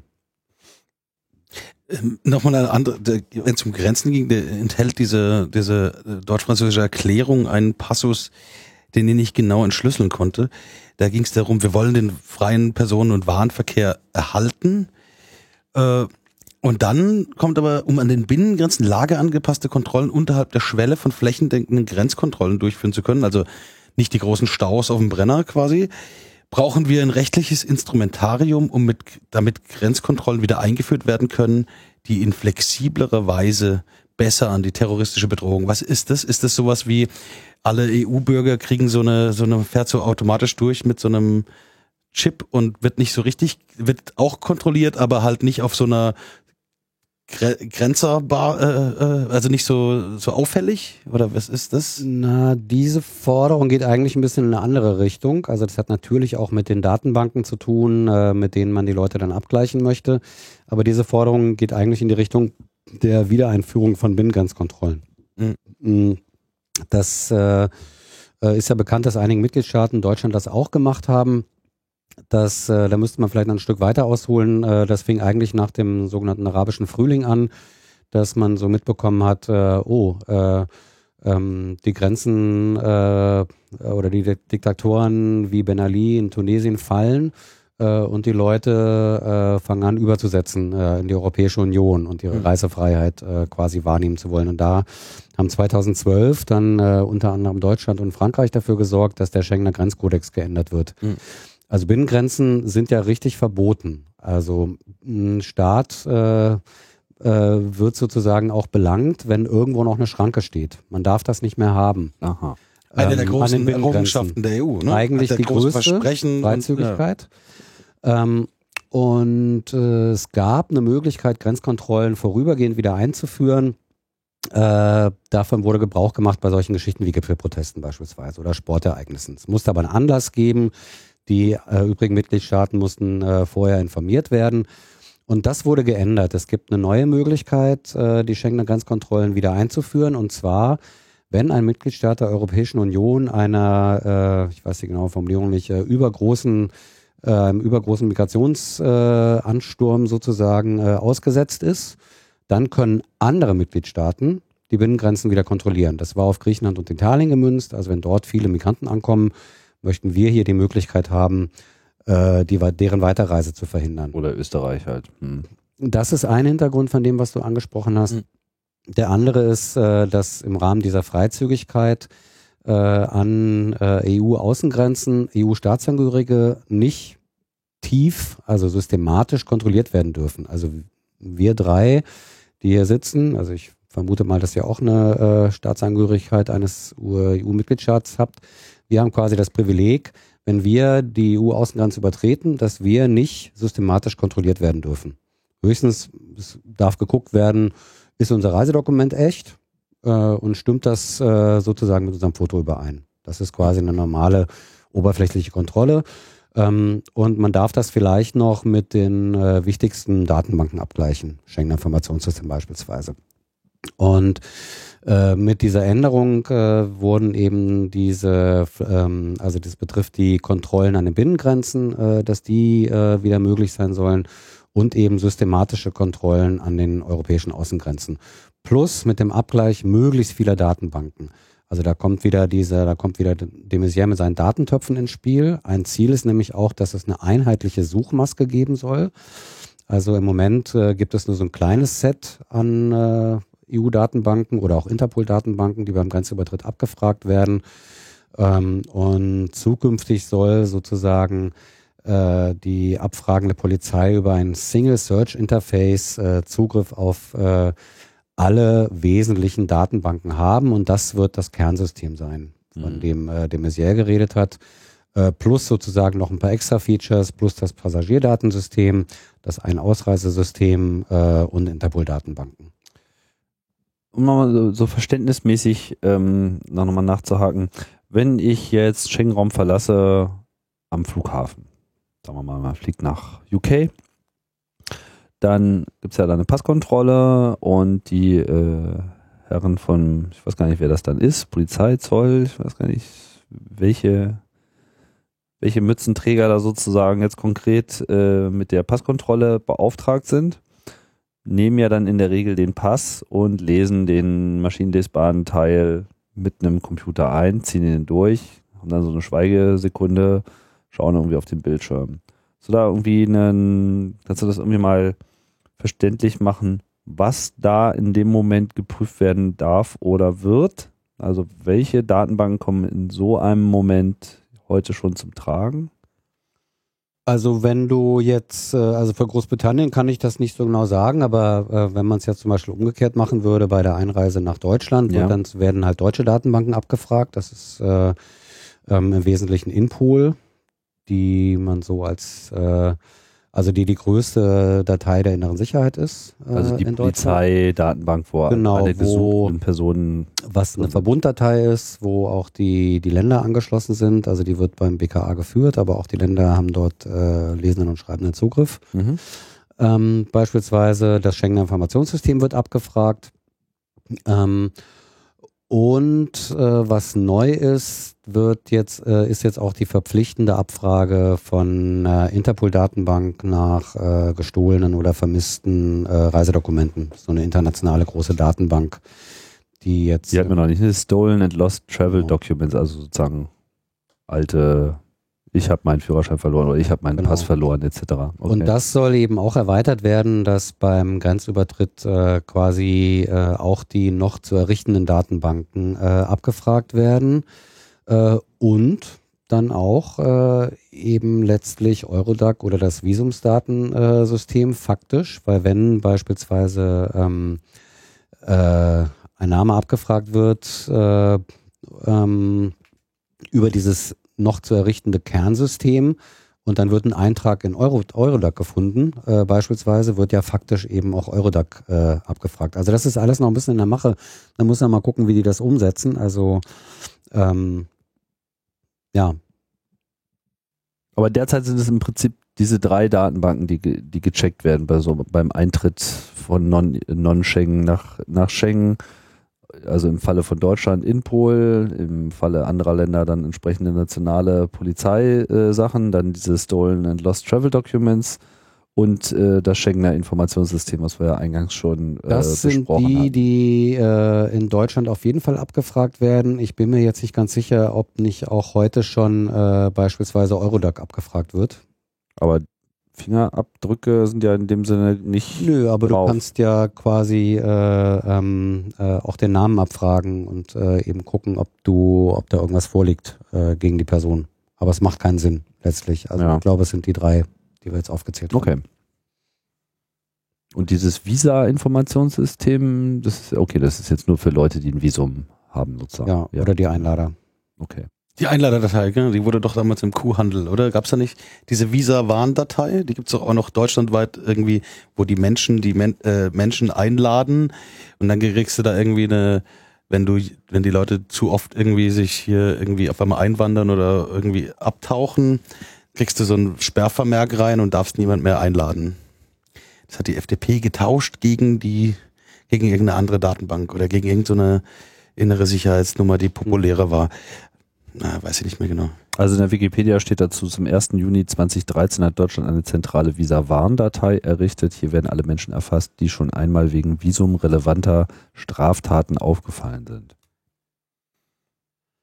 Worüber wir jetzt noch gar nicht gesprochen haben, ist äh, noch eine weitere Datenbank, die auf europäischer Ebene in, Mache, in der Mache ist. Es ist nämlich so ein äh, Reiseanmeldungssystem. Wir kennen das beispielsweise aus den USA. Und das betrifft äh, die visumfreireisenden. Da ähm, hat man nämlich äh, das Problem, dass die in den Datenbanken, in den bis jetzt genannten Datenbanken ja irgendwie durchschlüpfen. Und man möchte aber auch, dass die quasi ähm, äh, registriert bzw. abgeglichen werden können mit Datenbanken. Und das äh, Kürzel dafür ist ETIAS, äh, European Travel Information Authorization System. Und da sollen dann äh, auch die visumfrei Einreisenden vor der Einreise sich anmelden. Also da weiß man jetzt noch nichts, äh, in welcher Frist. Äh, es wird aber eine Online-Anmeldung sein. Und nach den gegenwärtigen Vorschlägen soll man da nicht nur sagen, äh, ne, wie ich heiße, mit welchem äh, Flug ich komme, meinetwegen, oder vielleicht noch Passdaten, sondern man soll auch sachdienliche Informationen zum geplanten Reiseweg hinterlegen. Ob sich das durchsetzt, äh, weiß ich nicht. Im Moment äh, kommen aber immer die Maximalforderungen zum Tragen. Also ich vermute ja. Äh, das heißt, ähm, dass die Leute dann eben quasi auch ähm, äh, ne. Wo wollen sie wann sein? Also wie detailliert das jetzt ist, ob man da dann auch die Hotelbuchung eintragen soll oder nicht. Vielleicht nochmal dazu. Wie heißt das Ding genau? E-T-I-R-S? A. S. A. ETIAS. ETIAS. European Travel Information Authorization System. Ah, ETIAS. Ähm, ich glaube, die deutsche Übersetzung ist Europäisches Informations- und Reiseinformations Reiseautorisierungssystem oder so ähnlich. Und wir kennen das ja schon aus den USA, dieses ESTA-System.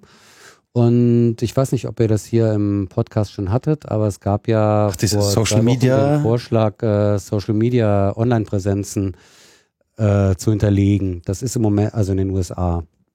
Das ist im Moment noch nicht umgesetzt. Das ist so äh, auch so eine Art Vorstufe. Also die ähm, äh, Einwanderungsbehörde hat da quasi so einen Debattenvorschlag gemacht, äh, der da auch kontrovers ist äh, in den USA. Aber äh, und sie haben gesagt, naja, optional. Also Ganz freiwillig verweigern, natürlich. natürlich. Ja. Wobei logisch ist, äh, wer es verweigert, ähm, wird wahrscheinlich im Scoring, äh, im Risikoscoring einen Minuspunkt bekommen. Aber es kann sein, dass äh, sowas in einem europäischen System äh, dann auch eingeführt wird. Vielleicht also im, geben Sie bitte Ihren Twitter-Account, Ihren Facebook, Instagram. Vielleicht noch nicht im ersten Vorschlag. Äh, also das ist, wie gesagt, im Moment noch, ähm, noch in der Debatte. Das System wird aber kommen, ganz bestimmt. Und mit welchen Features äh, sozusagen, welchem Umfang, das ist relativ unklar. Das ist gerade in der Mache. Und äh, ja, und weshalb ich das jetzt alles so ausgeführt habe. Also Ne, die, die ursprünglichen Datenbanken, man musste halt quasi irgendeine bestimmte, äh, irgendeiner bestimmten Gruppe zugehören und äh, ähm, dieses Prinzip hat man verlassen mit der Passagierdatenbank, mit dem Ein- und Ausreisesystem, äh, mit dem äh, mit diesem äh, Autorisierungssystem und auf all diese Systeme, äh, all diese Systeme sollen zukünftig zu den Datentöpfen gehören. Und das ist eigentlich so das Neue plus das äh, auch schon erwähnte Strafregistersystem. Es sind noch ein paar kleine in der Mache. Also ähm, es soll zum Beispiel auch einen europäischen Kriminalaktennachweis geben. Also eine Kriminalakte ist eine Ermittlungsakte. Ähm, also das äh, unterscheidet sich vom Strafregister dadurch, dass das Strafregister ist eben ein Urteil und die Kriminalakte äh, ist äh, Ermittlung. Also man soll quasi europäischen, äh, zu, also unter den EU-Mitgliedstaaten auf äh, zugreifen können, äh, gegen wen wurde äh, oder wird äh, wegen irgendwas ermittelt. Wenn man zum Beispiel selbst. Ermittlungen betreibt. Äh, Deshalb sieht man ja hier, wie gut sowas funktioniert, wenn dann äh, Leute irgendwann mal eine Ermittlung hatten, zehn Jahre später in eine Polizeikontrolle mhm. geraten und das dann genutzt wird, um zu sagen, ja, das ist jetzt viel verdächtiger, weil hatte mal ein Ermittlungsverfahren wegen XY, auch wenn das Verfahren eingestellt wurde, das ja irgendwie zeigt sich also diese Ermittlungsverfahren, diese Datenbanken sind geht in Richtung der Störerdatei, für die Deutschland sich immer wieder einsetzt auf europäischer Ebene. Und äh, ja, also diese ganzen einzelnen Datenbanken, die dümpeln ja nicht nur vor sich hin. Da kommt nämlich jetzt Europol ins Spiel. Europol ist die Europäische Polizeiagentur, die äh, in den Jahren seit Gründung, also es ist ein bisschen unklar, die, Gründung von Europol äh, wird unterschiedlich datiert. Ich glaube, offiziell war es 99 als äh, Drogen, Europäisches Drogenbüro, also das war quasi der erste Auftrag, den Europol hatte. Das wurde dann auch äh, schrittweise erweitert. Und inzwischen ist Europol eben für alle Formen organisierter Kriminalität und Terrorismus zuständig. Ähm, Europol äh, beobachtet das Internet, Europol kontrolliert das Internet, äh, Europol lässt Internetinhalte entfernen, meldet die bei den Providern äh, zur Entfernung. Äh, nicht nur zu Terrorismus, sondern äh, inzwischen auch zu Migration, also äh, Facebook-Accounts von Fluchthelfern, die halt wahrscheinlich zum größten Teil in der Türkei angesiedelt sind, ähm, ne, für syrische Flüchtlinge werden offline genommen, solche Geschichten etc. Was uns jetzt aber hier interessiert, ist, dass Europol quasi der Broker dieser ganzen äh, Daten wird. Europol erhält selbst äh, immer mehr Zugang zu den Datenbanken, also im Moment äh, nur aufs SIS. Ähm, bei Eurodac und Visumsinformationssystemen ist es aber nur eine technische Frage, es fehlt die Schnittstelle. Die Erlaubnis zum Zugriff äh, hat Europol schon. Und was Europol jetzt machen soll, ist den Massenabgleich der Daten, äh, um dort Kreuztreffer zu suchen. Also ähm, äh, Batch-Verarbeitung äh, wird das in den Papieren genannt, also stapelweise Verarbeitung der Daten. Das heißt, Europol ähm, soll eben in den großen Datenbanken, das wird im Moment das Schengen-Informationssystem sein, Eurodac und das Visuminformationssystem, äh, soll diese Daten abgleichen mit den eigenen Datenbanken. Und diese hatten, diese Europol-Datenbanken haben wir noch gar nicht erwähnt. Äh, das sind äh, das ist ein sehr, sehr großes Informationssystem, unterteilt sich auch nochmal in so einzelne Aspekte. Also bei Europol gibt es äh, eine ganze Datensammlung zu Cyberkriminellen, da gibt es eine zu äh, islamistischen Terroristen, zu nicht-islamistischen Terroristen. Ähm, zu, äh, also es gibt, ich glaube, 22 verschiedene äh, Unterdatenbanken und es gibt das große Europol-Informationssystem. Und was Europol eben machen soll, ist, äh, sich die ganzen Daten äh, der anderen Datenbanken hernehmen und die abgleichen mit dem eigenen äh, Informationssystem, um dort nach Auffälligkeiten zu suchen. Und da äh, tappen wir jetzt alle im Dunkeln. Was bedeutet das denn eigentlich? Also auf welche konkreten Daten hat Europol da Zugriff? Also hat Europol dann zum Beispiel auch Zugriff auf äh, meinetwegen in einem Haftbefehl äh, hinterlegten IP-Adressen? Oder hat Europol auch Zugriff äh, auf Einlader von äh, Visa-Antragstellern beispielsweise, äh, auf die Fingerabdrücke beispielsweise? Also ähm, welche Daten werden mit welchen Daten abgeglichen? Und ist das nicht eigentlich eine Rasterfahndung, die Europol da macht? Und der Plan ist eigentlich auch, das zu automatisieren, also dass dieser, dieser Abgleich quasi in Echtzeit passiert. Da kommt dann wieder das Bundeskriminalamt ins Spiel, das Deutsche, die nämlich sehr daran interessiert sind, äh, die technischen Lösungen bereitzustellen, also die an Forschungsprojekten beteiligt sind, dass die Formate stimmen, dass die standardisiert sind äh, für diesen Austausch beispielsweise, damit er überhaupt äh, vernünftig stattfinden kann, ähm, dass bei Europol bestimmte Datenbanken eingerichtet werden ähm, für diesen Abgleich, dass es Kommunikationssysteme gibt für diesen Abgleich, und das äh, kommt jetzt gerade, dieser Massenabgleich, diese Kreuztreffersuche. Und das hat meines Erachtens eine ziemlich große Bedeutung auch für Datenschutz, weil Europol dadurch eine Rolle übernimmt, die es eigentlich gar nicht haben darf. Also das vielleicht auch nochmal als Fußnote. Die Europäische Union unterliegt auch diesem sogenannten äh, Subsidiaritätsprinzip. Also die darf eigentlich keine Sachen installieren, die in den Mitgliedstaaten äh, schon vorhanden sind, weil man sonst sozusagen ne, das äh, unterlaufen würde, sondern sie soll, also das betrifft auch die polizeilichen Maßnahmen, äh, darf nur Sachen machen, die einen Mehrwert erzielen und die quasi so eine Art, äh, ich sag mal, Koordinationsfunktion haben. Und Europol wird hier aber zur Behörde für die Rasterfahndung. Ähm, und wird, quasi. werden diese Daten dann von bei Europol auch nochmal gefüttert von den einzelnen Mitglieds äh, das, Ländern? Ja, ja, oder? natürlich. Ja. Die Europol, äh, alle Daten, die bei Europol äh, liegen, kommen aus den Mitgliedstaaten. Nee, nicht nur. Also Europol sammelt natürlich auch selber. Also äh, im Bereich des Internets zum Beispiel. Europol hat eine eigene Abteilung, um das Internet äh, zu beobachten und zu durchsuchen. Ähm, und die werden natürlich dann auch in der Europol-Datenbank gespeichert. Was äh, noch nicht gefallen ist. Ich weiß nicht, ob es äh, eine Bedeutung hat, aber es gibt ja für den Betrieb dieser ganzen europäischen Datenbanken auch noch eine eigene Agentur dafür, diese EU-LISA. EU-LISA, genau, eine Agentur für große IT-Systeme. Also was heißt das genau? For the operational management of large-scale IT systems in the area of freedom, security and justice. Das klingt doch schön, oder? Die in Estland sitzt und die betreibt halt dieses Schengen-System, die betreibt inzwischen. dieses Visa-System, ja genau, inzwischen seitdem ist sozusagen Schengen, also SIS 2, nach der Umstellung sozusagen, haben die das äh, übernommen.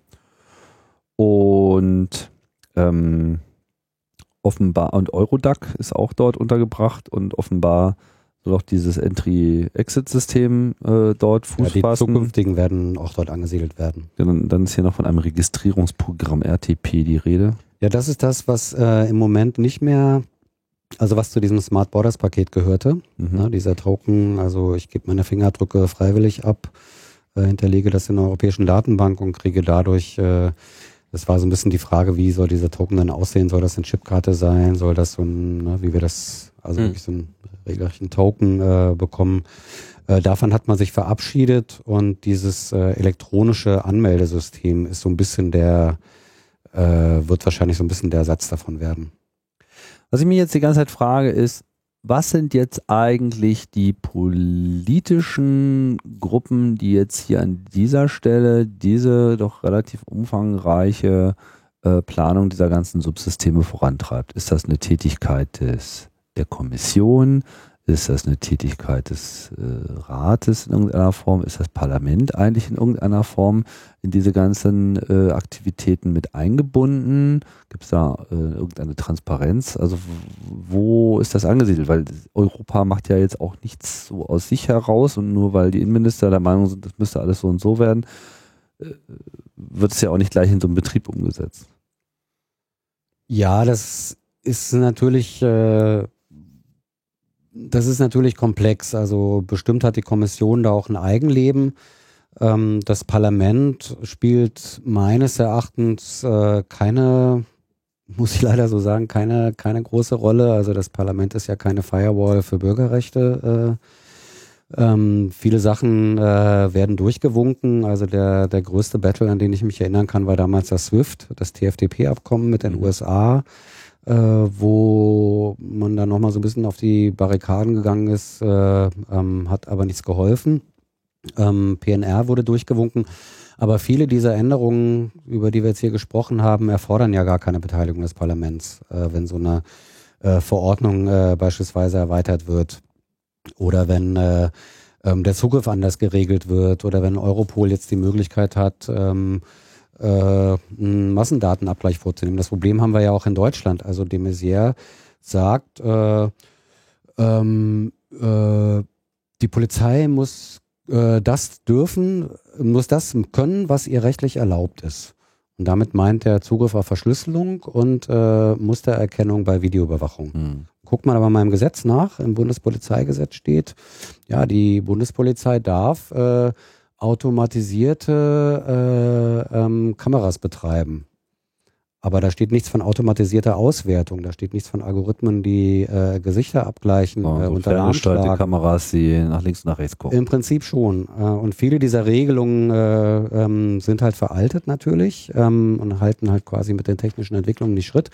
Und so ähnlich würde ich das auch bei Europol sagen. Also dieses Ding mit, ähm, dass Europol äh, diesen Massenabgleich von Daten äh, vornehmen darf. Äh, das würde so in Deutschland nicht ohne weiteres, äh, oder ich sag mal, das brauchte hier auch äh, rechtliche Änderungen. In der Antiterror-Datei ist das inzwischen möglich und in der äh, Rechtsextremismus-Datei ist das inzwischen möglich. Ähm, aber dem muss im Prinzip auch ein, äh, eine Gesetzgebung vorausgehen. Äh, das ist aber eh gerade ein Trend, oder? Ähm, zu versuchen, alle Sachen ohne, Gesetzgeber zu machen. Also es kommt mir so in der deutschen Innenpolitik gerade so vor, ah, machen wir so eine CITES, diese Entschlüsselungszentralstelle, Parlamentsbeteiligung brauchen wir nicht, ah, Cyber Security, äh, Cybersicherheitsrichtlinie, äh, ah, brauchen wir auch nicht. Also das, das alles irgendwie Bundeswehr im Innern, ach, das machen wir innerhalb des Grundgesetzes. Das ist irgendwie so ein Trend, zu versuchen, das alles ohne, ohne die, ohne den Gesetzgeber, ohne das Parlament eigentlich umzusetzen und zu sagen, das ist total egal, was wir machen, oder? Ja, du hat, die Frage war ja auch, äh, welche Rolle spielt jetzt sozusagen welcher Akteur ja, ja, auf Ebene stimmt, der Europäischen Union? Genau, also wer, wer, wer treibt das, das konkret ein, voran? Ist das, ist, dann die ist das dann die Kommission? Ähm, es ist unterschiedlich. Also in diesen, äh, in diesen Datenbanken sind es im Prinzip die Mitgliedstaaten, äh, die das vorantreiben. Also wo die Europäische Union dann so ein bisschen als Container benutzt wird, äh, ähm, das äh, einheitlich einzuführen. Also man kann so ein bisschen beobachten, dass es da unterschiedliche, ich sag mal, Zuständigkeiten gibt. Also Deutschland ist äh, äh, setzt sich sehr dafür ein, äh, was sozusagen also eben die Qualität äh, der, der Daten angeht, die Erhöhung des Datenaustausches, die Kompa äh, also dass die Systeme kompatibel sind untereinander. Ähm, und das wirklich, äh, der, also der Vorschlag, dass so Datenlieferungen an Europol regelrecht verpflichtend werden müssen. Mitgliedstaaten, die dem nicht nachkommen, werden dann äh, irgendwie sanktioniert. Also solche äh, Geschichten oder Datentöpfe, ähm, das ist so ein, äh, sage ich mal, so eine deutsche Spezialität, während Frankreich äh, sich äh, mehr über die ähm, Grenz, Grenzüberwachung, Grenzkontrolle, äh, sage ich mal, kümmert. Also viele Vorschläge in dem Bereich äh, kommen aus Frankreich. Während Großbritannien äh, viel mehr äh, so zu Radikalisierung, äh, Internetkontrolle, also auch diese Einheit bei Europol zur Internetkontrolle ist nach britischem Vorbild errichtet worden, beispielsweise. Also kann man so ein bisschen entziffern, welche Mitgliedstaaten treiben sozusagen welche Sachen voran. Und da kommt jetzt wieder so ein Papier hier ins Spiel, wie das deutsch-französische. Das ist äh, diese sogenannten Non-Paper, äh, sind auch ein bisschen Mode geworden. Da tun sich dann einfach Regierungen zusammen äh, und sagen jetzt mal sozusagen ihre Meinung. Ähm, und äh, ja, hier kann man ja relativ äh, gut sehen, ähm, also wie quasi sich jetzt eben Deutschland und Frankreich zusammentun. Man kann sich übrigens auch fragen, hat das mit dem Brexit zu tun? Also dass Großbritannien so ein bisschen als großer Player wegfällt und Deutschland und Frankreich sich äh, äh, da quasi diesen Platz äh, gerne ausfüllen, also ihre äh, Macht in diesem Bereich Justiz und Inneres äh, noch zu verbreitern, weil viele andere Staaten sind da relativ bedeutungslos. Also Italien müsste man natürlich noch nennen. Also Italien ist sehr wichtig für die ganze Zusammenarbeit mit den äh, Balkanländern, also auch historisch, äh, was jetzt eine große Rolle spielt äh, im Bereich des sogenannten Sommers der Migration letztes Jahr ähm, und so weiter, wieder die ganzen Balkanstaaten hergenommen werden zur Grenzüberwachung. Also das ist sicherlich so ein äh, äh, italienisches Special. Polen äh, äh, ist quasi in Osteuropa vielleicht noch ein wichtiger Partner, auch im Bereich Überwachung und Polizeisystematisierung, aber im Wesentlichen sind da schon Deutschland und Frankreich die großen Motoren. Mhm. Aber wo müsste man jetzt sozusagen einen politischen Hebel ansetzen, wenn man Einfluss nehmen will auf diese ganze weitgehend sich ja sozusagen von alleine abwickelnde, entwickelnde äh, Diskussion? Also Bundestagswahl ist sicherlich nicht der richtige Ort, über solche Sachen zu diskutieren. Und wenn das jetzt hier im Wesentlichen von der Kommission ausgeht, muss ja dann auch diese Kommission irgendwo ihre Ideen äh, herbekommen. Und das kann ja dann am Ende wahrscheinlich nur der Rat der Europäischen Union sein. Ja, die, da kommen die, die Aufträge her, dass die Kommission dann eben quasi irgendwelche Vorschläge äh, beispielsweise erarbeiten soll. Also inwiefern die ein Eigenleben haben und dann vielleicht äh, noch über den, über das Ziel hinausschießen äh, das kann ich jetzt so nicht beurteilen. Aber also im Wesentlichen äh, sind es die Mitgliedstaaten und dann ist so ein bisschen die Frage, wo setzt jetzt der Widerstand an äh, dagegen? Also bei Vorratsdatenspeicherung fand ich das eigentlich äh, ganz interessant so zu beobachten, ne? wie das dann hier in Deutschland auch so verkauft wurde, als naja, wir müssen das umsetzen, äh, weil das kommt doch von der EU. Wenn wir das nicht umsetzen, ähm, Strafe zahlen. Müssen wir Strafe zahlen. Dann gelang es aber doch äh, in einigen Mitgliedstaaten, äh, das vor den Gerichten anzufechten. Also was ist natürlich möglich, aber dieser Erregungskorridor bei der Vorratsdatenspeicherung, das kriegt man natürlich nicht hin bei den ganzen einzelnen äh, Datenbanken, die dann als Richtlinien aufgesetzt werden, die dann umgesetzt werden müssen in den Mitgliedstaaten. Ähm, also das, ja. Ich meine, das ist natürlich einfach ein unglaublich komplexes Thema und dann klingt halt, hey, die Datentöpfe so ein bisschen zusammen. Klingt halt auch erstmal nicht so schlimm und dann sind die alle, viele Menschen unter diesem Eindruck von Terror eh zu sehr vielen äh, Kompromissen bereit, beziehungsweise heißen das gut. Ich meine, Klingt ja generell eine Kochsendung, ne? Ja. Von Melzer zu Messier. Genau, die, die, die Datenkochtopf-Sendung. äh, also das ist ja eh gerade eine, eine schwierige Situation für die, für alle, die sich für Grund- und Freiheitsrechte und Datenschutz einsetzen, ist ja gerade, also so eine, zumindest fühle ich so eine Art, das ist wie so ein Durchmarsch, der da gerade passiert. Und jetzt kommt wirklich alles rauf und es gibt äh, relativ wenig Gegenwind und gerade solche, also ich gerade gerade so Datentopfgeschichten, also diese Datenbanken zusammenführen, was eine absolut gefährliche Sache ist, datenschutzmäßig kriegst du aber gar nicht auch erklärt quasi, ne? Also es ist sehr schwierig da irgendwie Leuten zu sagen, ja, aber das ist aber EITAS und EIC und ich habe ja auch schon die ganzen Datenbankennamen äh, äh, nicht auf dem Schirm, ne? Also ja. bald heißt das nur noch Datentopf. Ja, genau. viele, Gesamt, ja, viele, viele, Daten, viele Datenköche verderben den Brei hier, ne? Äh, verderben die Demokratie vor allem. Äh. Na, der Punkt ist ja auch, dass diese ganzen Sachen, die werden ja nie wieder zurückgenommen. Also die werden ja, wenn dann, wenn einmal eingerichtet, wird der Zweck erweitert. Ich kann mich jetzt wirklich nicht erinnern, wo es mal irgendwann äh, überhaupt gefordert oder beziehungsweise dann durchgesetzt wurde, dass irgendeine Datenbank äh, wieder eingedampft wurde, beispielsweise. Also im Gegenteil. Und es gab dazu auch eine, äh, mal so ein Forschungsprojekt, wo Leute von Statewatch, das ist eine britische Bürgerrechtsorganisation, die sich seit 25 Jahren sehr hervortun in diesem Bereich, also kann ich wirklich nur empfehlen, statewatch.org. die halt viel Analyse zu diesen Sachen auch machen. Und äh, die haben mal die nach 9-11 äh, auf den Weg gebrachten Antiterrormaßnahmen der EU äh, sich angeschaut und kamen da auf die Zahl, ich weiß jetzt gar nicht mehr genau, irgendwas äh, an die 300. Das war Stand von 2013. Also ich 300. würde jetzt mal, ich glaube 297, also um die 300 äh, Antiterrormaßnahmen ja. äh, bis 2013. Ich würde jetzt mal aus dem Bauch heraus sagen, äh, da sind mit Sicherheit äh, 50 bis 100 noch dazugekommen. Die Kernaussage dieses Projekts war aber, dass keine dieser Maßnahmen jemals evaluiert wurde. Also es wurde nirgendwo geschaut, welche war eigentlich erfolgreich, welche war nicht erfolgreich und was bedeutet das, äh, wenn sie nicht erfolgreich war? Dann heißt es doch nicht, äh, dass wir zusätzliche Maßnahmen machen, sondern dass wir die jetzt vielleicht erstmal wieder abschaffen.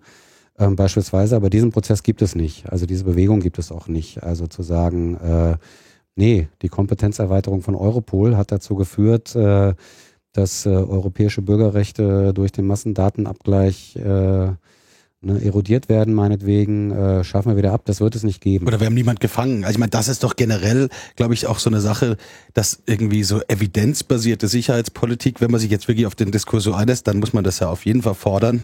Äh, das, das wird ja nie der Nachweis gegeben, sondern es wird so ein bunter Strauß, wie, wie diese Berliner Erklärung auch. Ne? Das ist so ein, man macht alles Mögliche auf, von Videoüberwachung auf öffentlichen Plätzen bis Burka-Verbot und mischt das alles munter zusammen aber irgendwie Nachweis, dass diese und diese Maßnahme das und das bringen wird oder dass man im Nachhinein evaluiert, okay, wir haben das eingerichtet, dadurch haben wir das und das und das und das geschafft oder halt nicht geschafft, das passiert halt generell nie. Das ist ja in diesem ganzen äh, Sicherheitsdiskurs immer das Problem und es wird ja mittlerweile mit wir müssen, wir möchten das subjektive Sicherheitsgefühl erhöhen, argumentiert auch. Das war ja früher mal so eine, mhm. eine bürgerrechtliche Kritik daran, hey, das ist ja nur das Subjektive, jetzt wird das benutzt als Argument also ich, finde, das ist, da muss man mehr ran, dass man dann sagt, hey, ihr müsst doch effizient und evidenzbasiert eigentlich das machen und nicht äh, so eine ja, und äh, was auch überhaupt nicht absehbar ist, ist ja die Ausweitung, äh, sage ich mal, der Zielgruppen dieser ganzen Maßnahmen. Also man sieht das wunderbar bei Europol. Diese Meldestelle für Internetinhalte wurde äh, letztes Jahr im Juli wirklich im Schweinsgalopp äh, wurde die umgesetzt im Juli 2015. Das erste Mal äh, beschlossen wurde sie im April 2015, eingerichtet wurde sie im Juli. Es war überhaupt nicht möglich, das zu kontrollieren. Dann wurde gesagt, wir brauchen das wegen dem islamistischen Terrorismus. Irgendwo im Subtext tauchte da mal auf, äh, ja, und illegale Migration äh, soll davon auch aufs Korn genommen werden. Ähm, und äh, ja, nach einigen Monaten äh, wurde das umgesetzt, dass dann eben auch ähm, dass dann eben auch die Facebook-Accounts von sogenannten Schleppern äh, ähm, offline genommen wurden. Jetzt erfahren wir, es gibt noch eine Erweiterung dieser Internet-Meldestelle, hybride Bedrohung. Also hm. in der Netzpolitik äh, wird das ja auch äh, ja. viel gecovert. Hybride Bedrohung ist der Modebegriff äh, für das, äh, was die CIA seit Jahrzehnten in Lateinamerika macht, nämlich äh, Kriegs, verdeckte Kriegsführung, äh, Unterstützung äh, von irgendwelchen bewaffneten Gruppen, um äh, irgendwie äh, Durcheinander, Chaos äh, zu kreieren. Und jetzt wird das eben äh, quasi lediglich Russland angekreidet. Und dieses ganze Phänomen hybride Bedrohung soll jetzt auch von dieser Meldestelle übernommen werden. Und was das dann bedeutet, also welche Internetinhalte dann später eben auch von Europol zur Entfernung gemeldet äh, werden, ist überhaupt nicht absehbar. Ich will damit sagen, dass das äh, total beliebig ist und im Moment ist die Bedrohung, das äh, gebe ich natürlich zu, äh, real von äh, äh, der Anschläge äh, beispielsweise. Aber wenn es das mal nicht mehr ist, dann werden sich andere Gruppen finden, die dann quasi Ziel dieser Maßnahmen werden. Generell ja so eine, sagen wir mal, aus bürgerrechtlicher Sicht irgendwie immer das Ding, ne, wo der wie sagt man so schön, wo ein Trog, da kommen die Schweine. Das heißt, jedes System, was eingeführt wird, wird im Endeffekt entweder ausgeweitet oder für andere Dinge genutzt werden. Ob das eine Datenbank ist, war früher mal für Kriminelle und am Ende kommt da von jeder rein oder wir wollen ja nur mhm. die Leute, die von außen einreisen. Also das ist ja sowas, was man immer beobachten kann.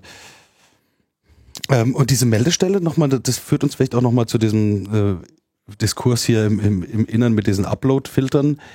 Ist das dann verknüpft oder was, diese, also diese Meldestelle? Wie geht die mit, mit momentan vor? Die kriegen jetzt einen Inhalt Also Köpfungsvideo muss weg oder und dann, wie geht es dann weiter? Also es ist ja so, dass die äh, Internetanbieter sowieso nach ihren äh, Richtlinien solche Sachen entfernen und normalerweise auch äh, Meldungen kriegen von entweder Privaten, die im Netz irgendwas finden äh, oder eben selbst durch äh, vielleicht inzwischen automatisierte Verfahren äh, äh, nicht nur Brustwarzen finden, sondern vielleicht auch abgeschlagene Köpfe ähm, und das dann äh, quasi nach dieser Maßgabe auch entfernen.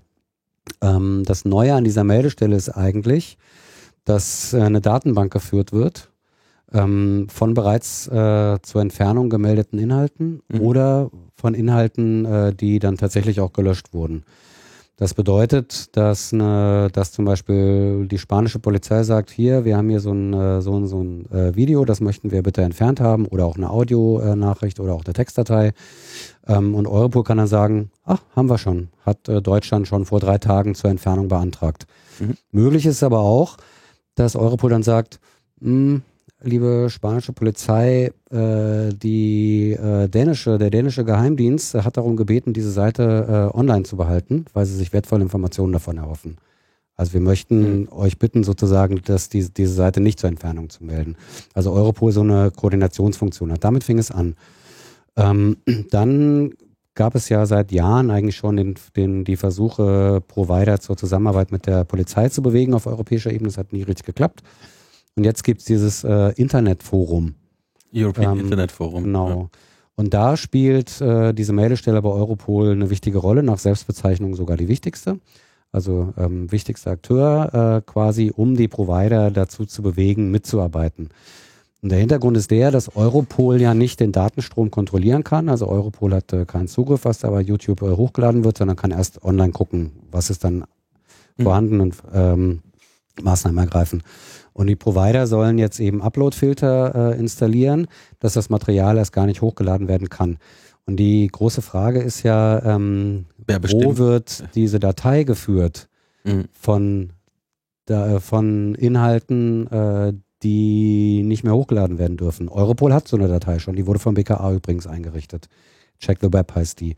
Und da sind all die Daten, äh, all die Audiodateien, Videos, äh, ähm, Textdateien gespeichert. Ähm, die zur Entfernung äh, beantragt wurden und die möglichst auch nicht mehr hochgeladen werden sollen. Das wird bedeuten, dass entweder YouTube, äh, Twitter, Facebook, wer auch immer, auf diese Polizeidatenbank zugreifen soll mit dem Upload-Filter. Mhm.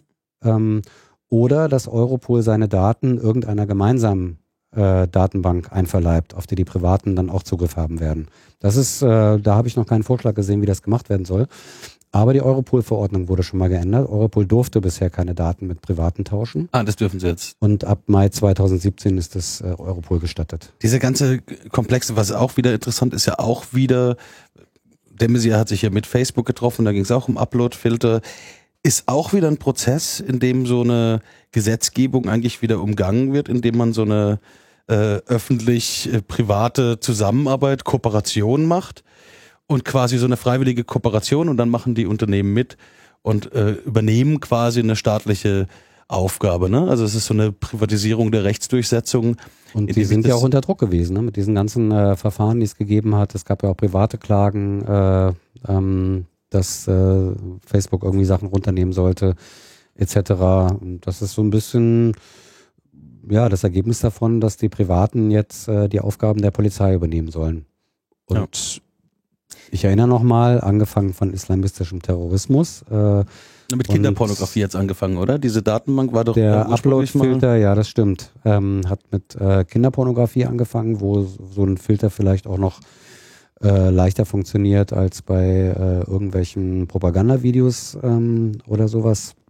Aber Ziel ist eben auch, das äh, äh, auszuweiten auf andere Phänomene, so wie es bei der Meldestelle auch schon passiert ist. Genau, und da auch wieder das Problem, ne? Also das war, am Anfang ist es Kinderpornografie, dann äh, wird's islamistischer Terrorismus, dann wird's Extremismus und dann wird sukzessive eben auf alle möglichen Phänomene kann es ausgeweitet werden. Ja, und wer definiert da das? Also wer definiert, ob ein, äh, ein Video ein Propagandavideo ist äh, oder nicht? Also ich will es gerne mal wiederholen, ich finde diese Videos auch abscheulich. Ähm, aber äh, ab wann ist, ein, äh, ist eine Datei eine Meinungsäußerung oder bis wann?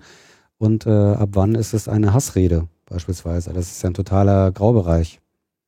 Ja, das ist, glaube ich, eh gerade das Problem an der diese ganzen Löschdiskussionen, dass eben nicht irgendwie klar gesagt wird, okay, es geht hier dabei, okay, das ist strafbar und da kann ich gegen vorgehen und dann löschen wir das, sondern es ist ja so ein schwammig, könnte zur Terrorismusgewinnung dienen und also also das ich ich glaube, dass diese diese Uploadfilter ein wirklich großes Problem werden für die Meinungsfreiheit, auch weil gleichzeitig wieder äh, EU äh, Deutschlands und Frankreichs Innenminister beide gefordert haben, dass Host-Provider-Privileg aufzuweichen. Host-Provider-Privileg ist momentan so, wenn ich irgendwie eine Plattform oder ein Host äh, bin, wenn mir zur Kenntnis gelangt, dass ein Inhalt illegal ist, dann muss ich den runternehmen. Und das wollen die quasi umkehren oder abschwächen, soweit, dass es äh, äh schon, dass ich dafür verantwortlich bin, was da drauf ist als als Plattform. Wenn ich das dann kombiniere mit Uploadfilter und dieser Angst von privatwirtschaftlichen Unternehmen, oh Gott, ich könnte ja irgendwie eine Strafe bekommen, dann wird das zu einer extremen Über Überlöschung kommen. Ne? Also das wird, also das ist wirklich gefährlich, äh, diese Installation dieser mhm. Systeme. Und abgesehen davon weiß ich nicht, wie man das konnte. Also viele Sachen kommen ja auch in einem Kontext. Ich kann ein Hakenkreuz nehmen und kann über das Hakenkreuz schreiben als Symbol und wird das mir jetzt weggelöscht, aber ich kann das ja, also und das schließt ja eh auch die Frage ein, warum sollte ich eigentlich nicht das Recht haben, als Bürger äh, mir diese ISIS-Propagandavideos anzuschauen, um zu wissen, wie die ticken und was die machen. Also ich finde, es ist ja, ist ja eine Sache, hey, das ist ja mein Recht, mich darüber zu informieren.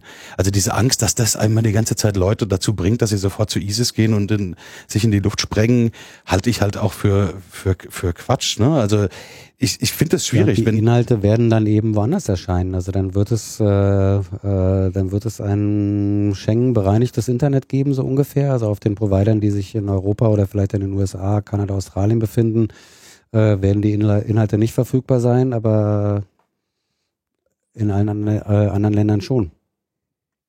Ja, es ist halt immer mal wieder so die, das Ausweichen auf äh, die Symptome. Ne? Hm. So, siehe Burkini-Diskussion. So, oh, da zeigt sich etwas, was wir an anderer Stelle verkackt haben und deswegen äh, hauen wir einfach mal da drauf, aber was Besseres fällt uns jetzt gerade nicht ein.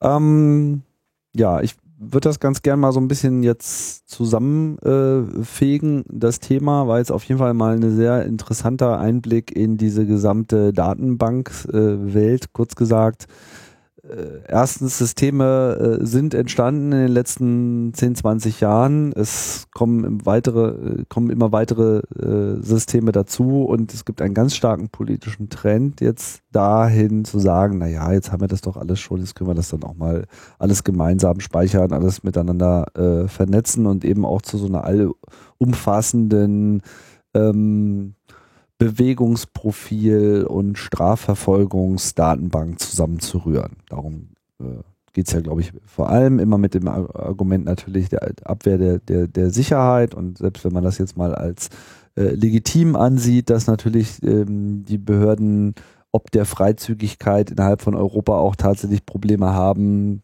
legitime Strafverfolgung ähm, effizient zu betreiben äh, haben wir natürlich hier wieder diese klassische Reibung eben mit den äh, mit der Freiheit der der Bewegung und der äh, Nichtüberwachbarkeit der, der der Bewegung mindestens der EU-Bürger, ja über ähm, Migranten und über äh, Besucher auch Europas. Äh, die betrifft es natürlich dann noch doppelt und dreifach. Und ja, stellt sich natürlich jetzt die Frage, was man hier ähm, politisch für Einflüsse nehmen kann, um diese Prozesse zumindest halbwegs äh, im Griff behalten zu können. Wo siehst du denn da die besten Möglichkeiten, Matthias? Oder bist du schon vollkommen frustriert und siehst da gar keine? Ich hatte es ja vorhin schon äh, äh, mal kurz angerissen. Also ich sehe da relativ wenig Möglichkeiten. Also man kann natürlich versuchen, äh, die eigenen Regierungen äh, oder Gerichte irgendwie äh, da zu bemühen. Aber was äh, Regierungen angeht, äh, kann man da ja wirklich äh, die Hoffnung fahren lassen.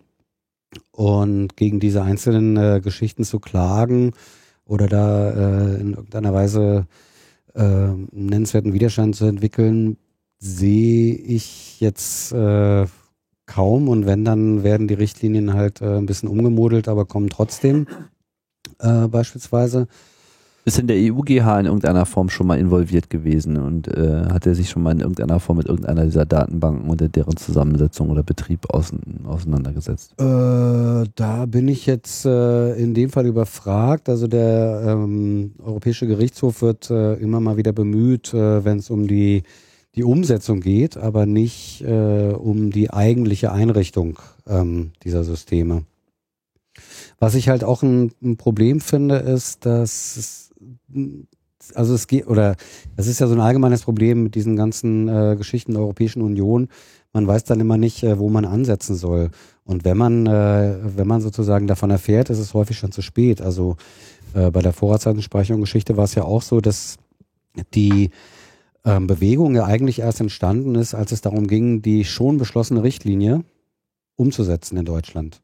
Aber eigentlich müsste man ja quasi aktiv werden, bevor solche Richtlinien beschlossen werden. Aber das ist ja generell, glaube ich, ein Problem sozialer genau. Bewegung. Also Stuttgart 21, ja, der okay. Bahnhof wird beim Abriss Aber sind die meisten Leute da quasi. Ne? Bei der also, Europäischen Union kommt halt dazu, dann auch ähm, äh, diese ganzen Sachen überhaupt erstmal zu scannen. Es gibt äh, relativ wenig Gruppen, also im digitalen Bereich noch, äh, noch mal mehr, aber ich sage jetzt mal diese ganzen Datenbanksachen, äh, das ist so eine Spezialität von wenigen. Ich meine, das haben nicht viele Leute verfolgt mit dem Passagierdatensystem. Da gab es ein paar Grüppchen, also EDRI ist ganz sicherlich äh, äh, da ein wichtiger Player oder Statewatch äh, oder sowas. Aber Bewegung kann man das nicht nennen. Und dann ist auch die Frage, wenn wir jetzt so herkömmliche Protestformen äh, meinetwegen äh, machen wollen, wo demonstriert man denn dann? Man kann ja nicht permanent nach, nach Brüssel fahren mit so einem kleinen Häufchen. Ähm, Wiesbaden zum BKA gegen die Interoperabilität. Genau, gegen den, gegen den großen Datentopf. Ja, warum eigentlich nicht? Ja, aber ich finde, also ich glaube, das, das klingt jetzt sehr, sehr hoffnungslos und ich meine, es gibt ja auch Prozesse, die, wo es sich gezeigt hat, dass irgendwie auch ein komplexes Thema äh, beackert werden konnte, wie Netzneutralität, wo am Ende dann doch ein einigermaßen gutes Ergebnis rauskam. Ähm, also ich, das ist gerade schwierig. Ich glaube, dass die, dass sich diese äh, Netzbewegung in der Krise befindet mhm. quasi und äh, mehr mobilisieren muss. Aber ich glaube, es gibt doch immer wieder Hoffnungen und Punkte, wo man ansetzen kann. Mhm. Das, ja, aber dazu ist erstmal das Problem ist halt einfach, dass wir noch sehr weit davon entfernt sind, in irgendeiner Form eine nennenswerte europäische Öffentlichkeit zu haben. So, weil natürlich Sprache und auch kulturelle äh, Unterschiede und auch teilweise einfach vollkommen unterschiedliche Sichtweisen darauf, was denn die EU ist und äh, leisten kann, siehe jetzt äh, Brexit in der Maximalausprägung, ähm, auch mit so unterschiedlichen wirtschaftlichen Erfahrungen. Ich meine, hier in Deutschland gibt es so wirtschaftlich gerade gar keine Diskussion um, um die EU, warum auch. Und äh, in Spanien sieht das natürlich dann wiederum äh, ganz anders aus. Von Griechenland will ich jetzt erstmal gar nicht reden. Und äh, solche äh, Luxusprobleme, ja, so First World Problems, die wir ja im Prinzip äh, hier äh, schieben, indem wir uns sozusagen über die Ausgestaltung bestimmter Regelungen, bestimmter Datenbanken unterhalten und welche Flex da jetzt irgendwie drin sein sollten oder nicht, ja, versus ganz anderer Probleme. Äh, das ist kein Luxusproblem. Wird ja, widersprechen. Also ja, ja, meine, das geht ja um so einen Kern von, von wie frei leben wir. Und ich habe es ist genau, also, formuliert. Also, Aber du weißt, was ich meine. Also es ist einfach äh, sehr schwierig, da eine, da, da eine wilde Debatte. Äh, es ist auch wenig greifbar ne, für die Leute. Ne? Also du kriegst das nicht mit. Diese Datenbank, die ist da, die wird dann verknüpft. Und du hast jetzt selber, wenn kriegst du das gar nicht mit. Da wird dann dein Pass durchgezogen, die sind alle zusammen, die Daten. Du im Zweifelsfall hast du nicht dieses Betroffenheitsding. Ich glaube, das ist bei diesem ganzen Grund Bürgerrechte und Datenschutz äh, das Problem. Ne? Du kriegst irgendwie über über diese Retargeting im Internet, ne? Ich guck mir irgendwas an, äh, und krieg auf einmal eine Werbung und die mich verfolgt die Alu-Kiste, die ich kaufen wollte über Wochen quasi. Da merken Menschen, oh, da ist irgendwie Überwachung oder da ist irgendwie irgendwie wissen die, was ich da suche und so. Das ist total real. Aber so eine Datenbank, das ist, wie willst du denn das zu einem Narrativ machen, dass das irgendwie scheiße ist und dich gefährdet letztlich? Ja, also es, wird auch, es wird auch als Convenience angenommen, ne? weil man dann einfach nur noch so mit seinem RFID-Pass äh, einfach Schneller durch die Schranke äh, äh, durch, vielleicht nochmal so kurz ein bisschen äh, genau, durch äh, drehen durch den Bodyscanner äh, und dann macht's Pling, grün, alles supi, äh, kriegst genau. ja gar nichts damit, äh, noch nichts mal was davon mit, wie es an den anderen Schlangen zugeht. Ich meine, so ein bisschen Aufreger ja. gibt's dann, wenn, äh, wenn man das mal so zuspitzt, wie das äh, Passagierdatensystem äh, eben auch speichert, äh, deine Hotelzimmerbuchung und mit wem du das Hotelzimmer äh, gebucht hast, äh, beispielsweise. Ähm, also über solche Sachen äh, was du schafft man es dann so ein bisschen, äh, das überhaupt nochmal verständlich zu machen, was es bedeutet. Aber ja, auch das Passagierdatensystem wurde beschlossen. Ja, Freunde, ich denke.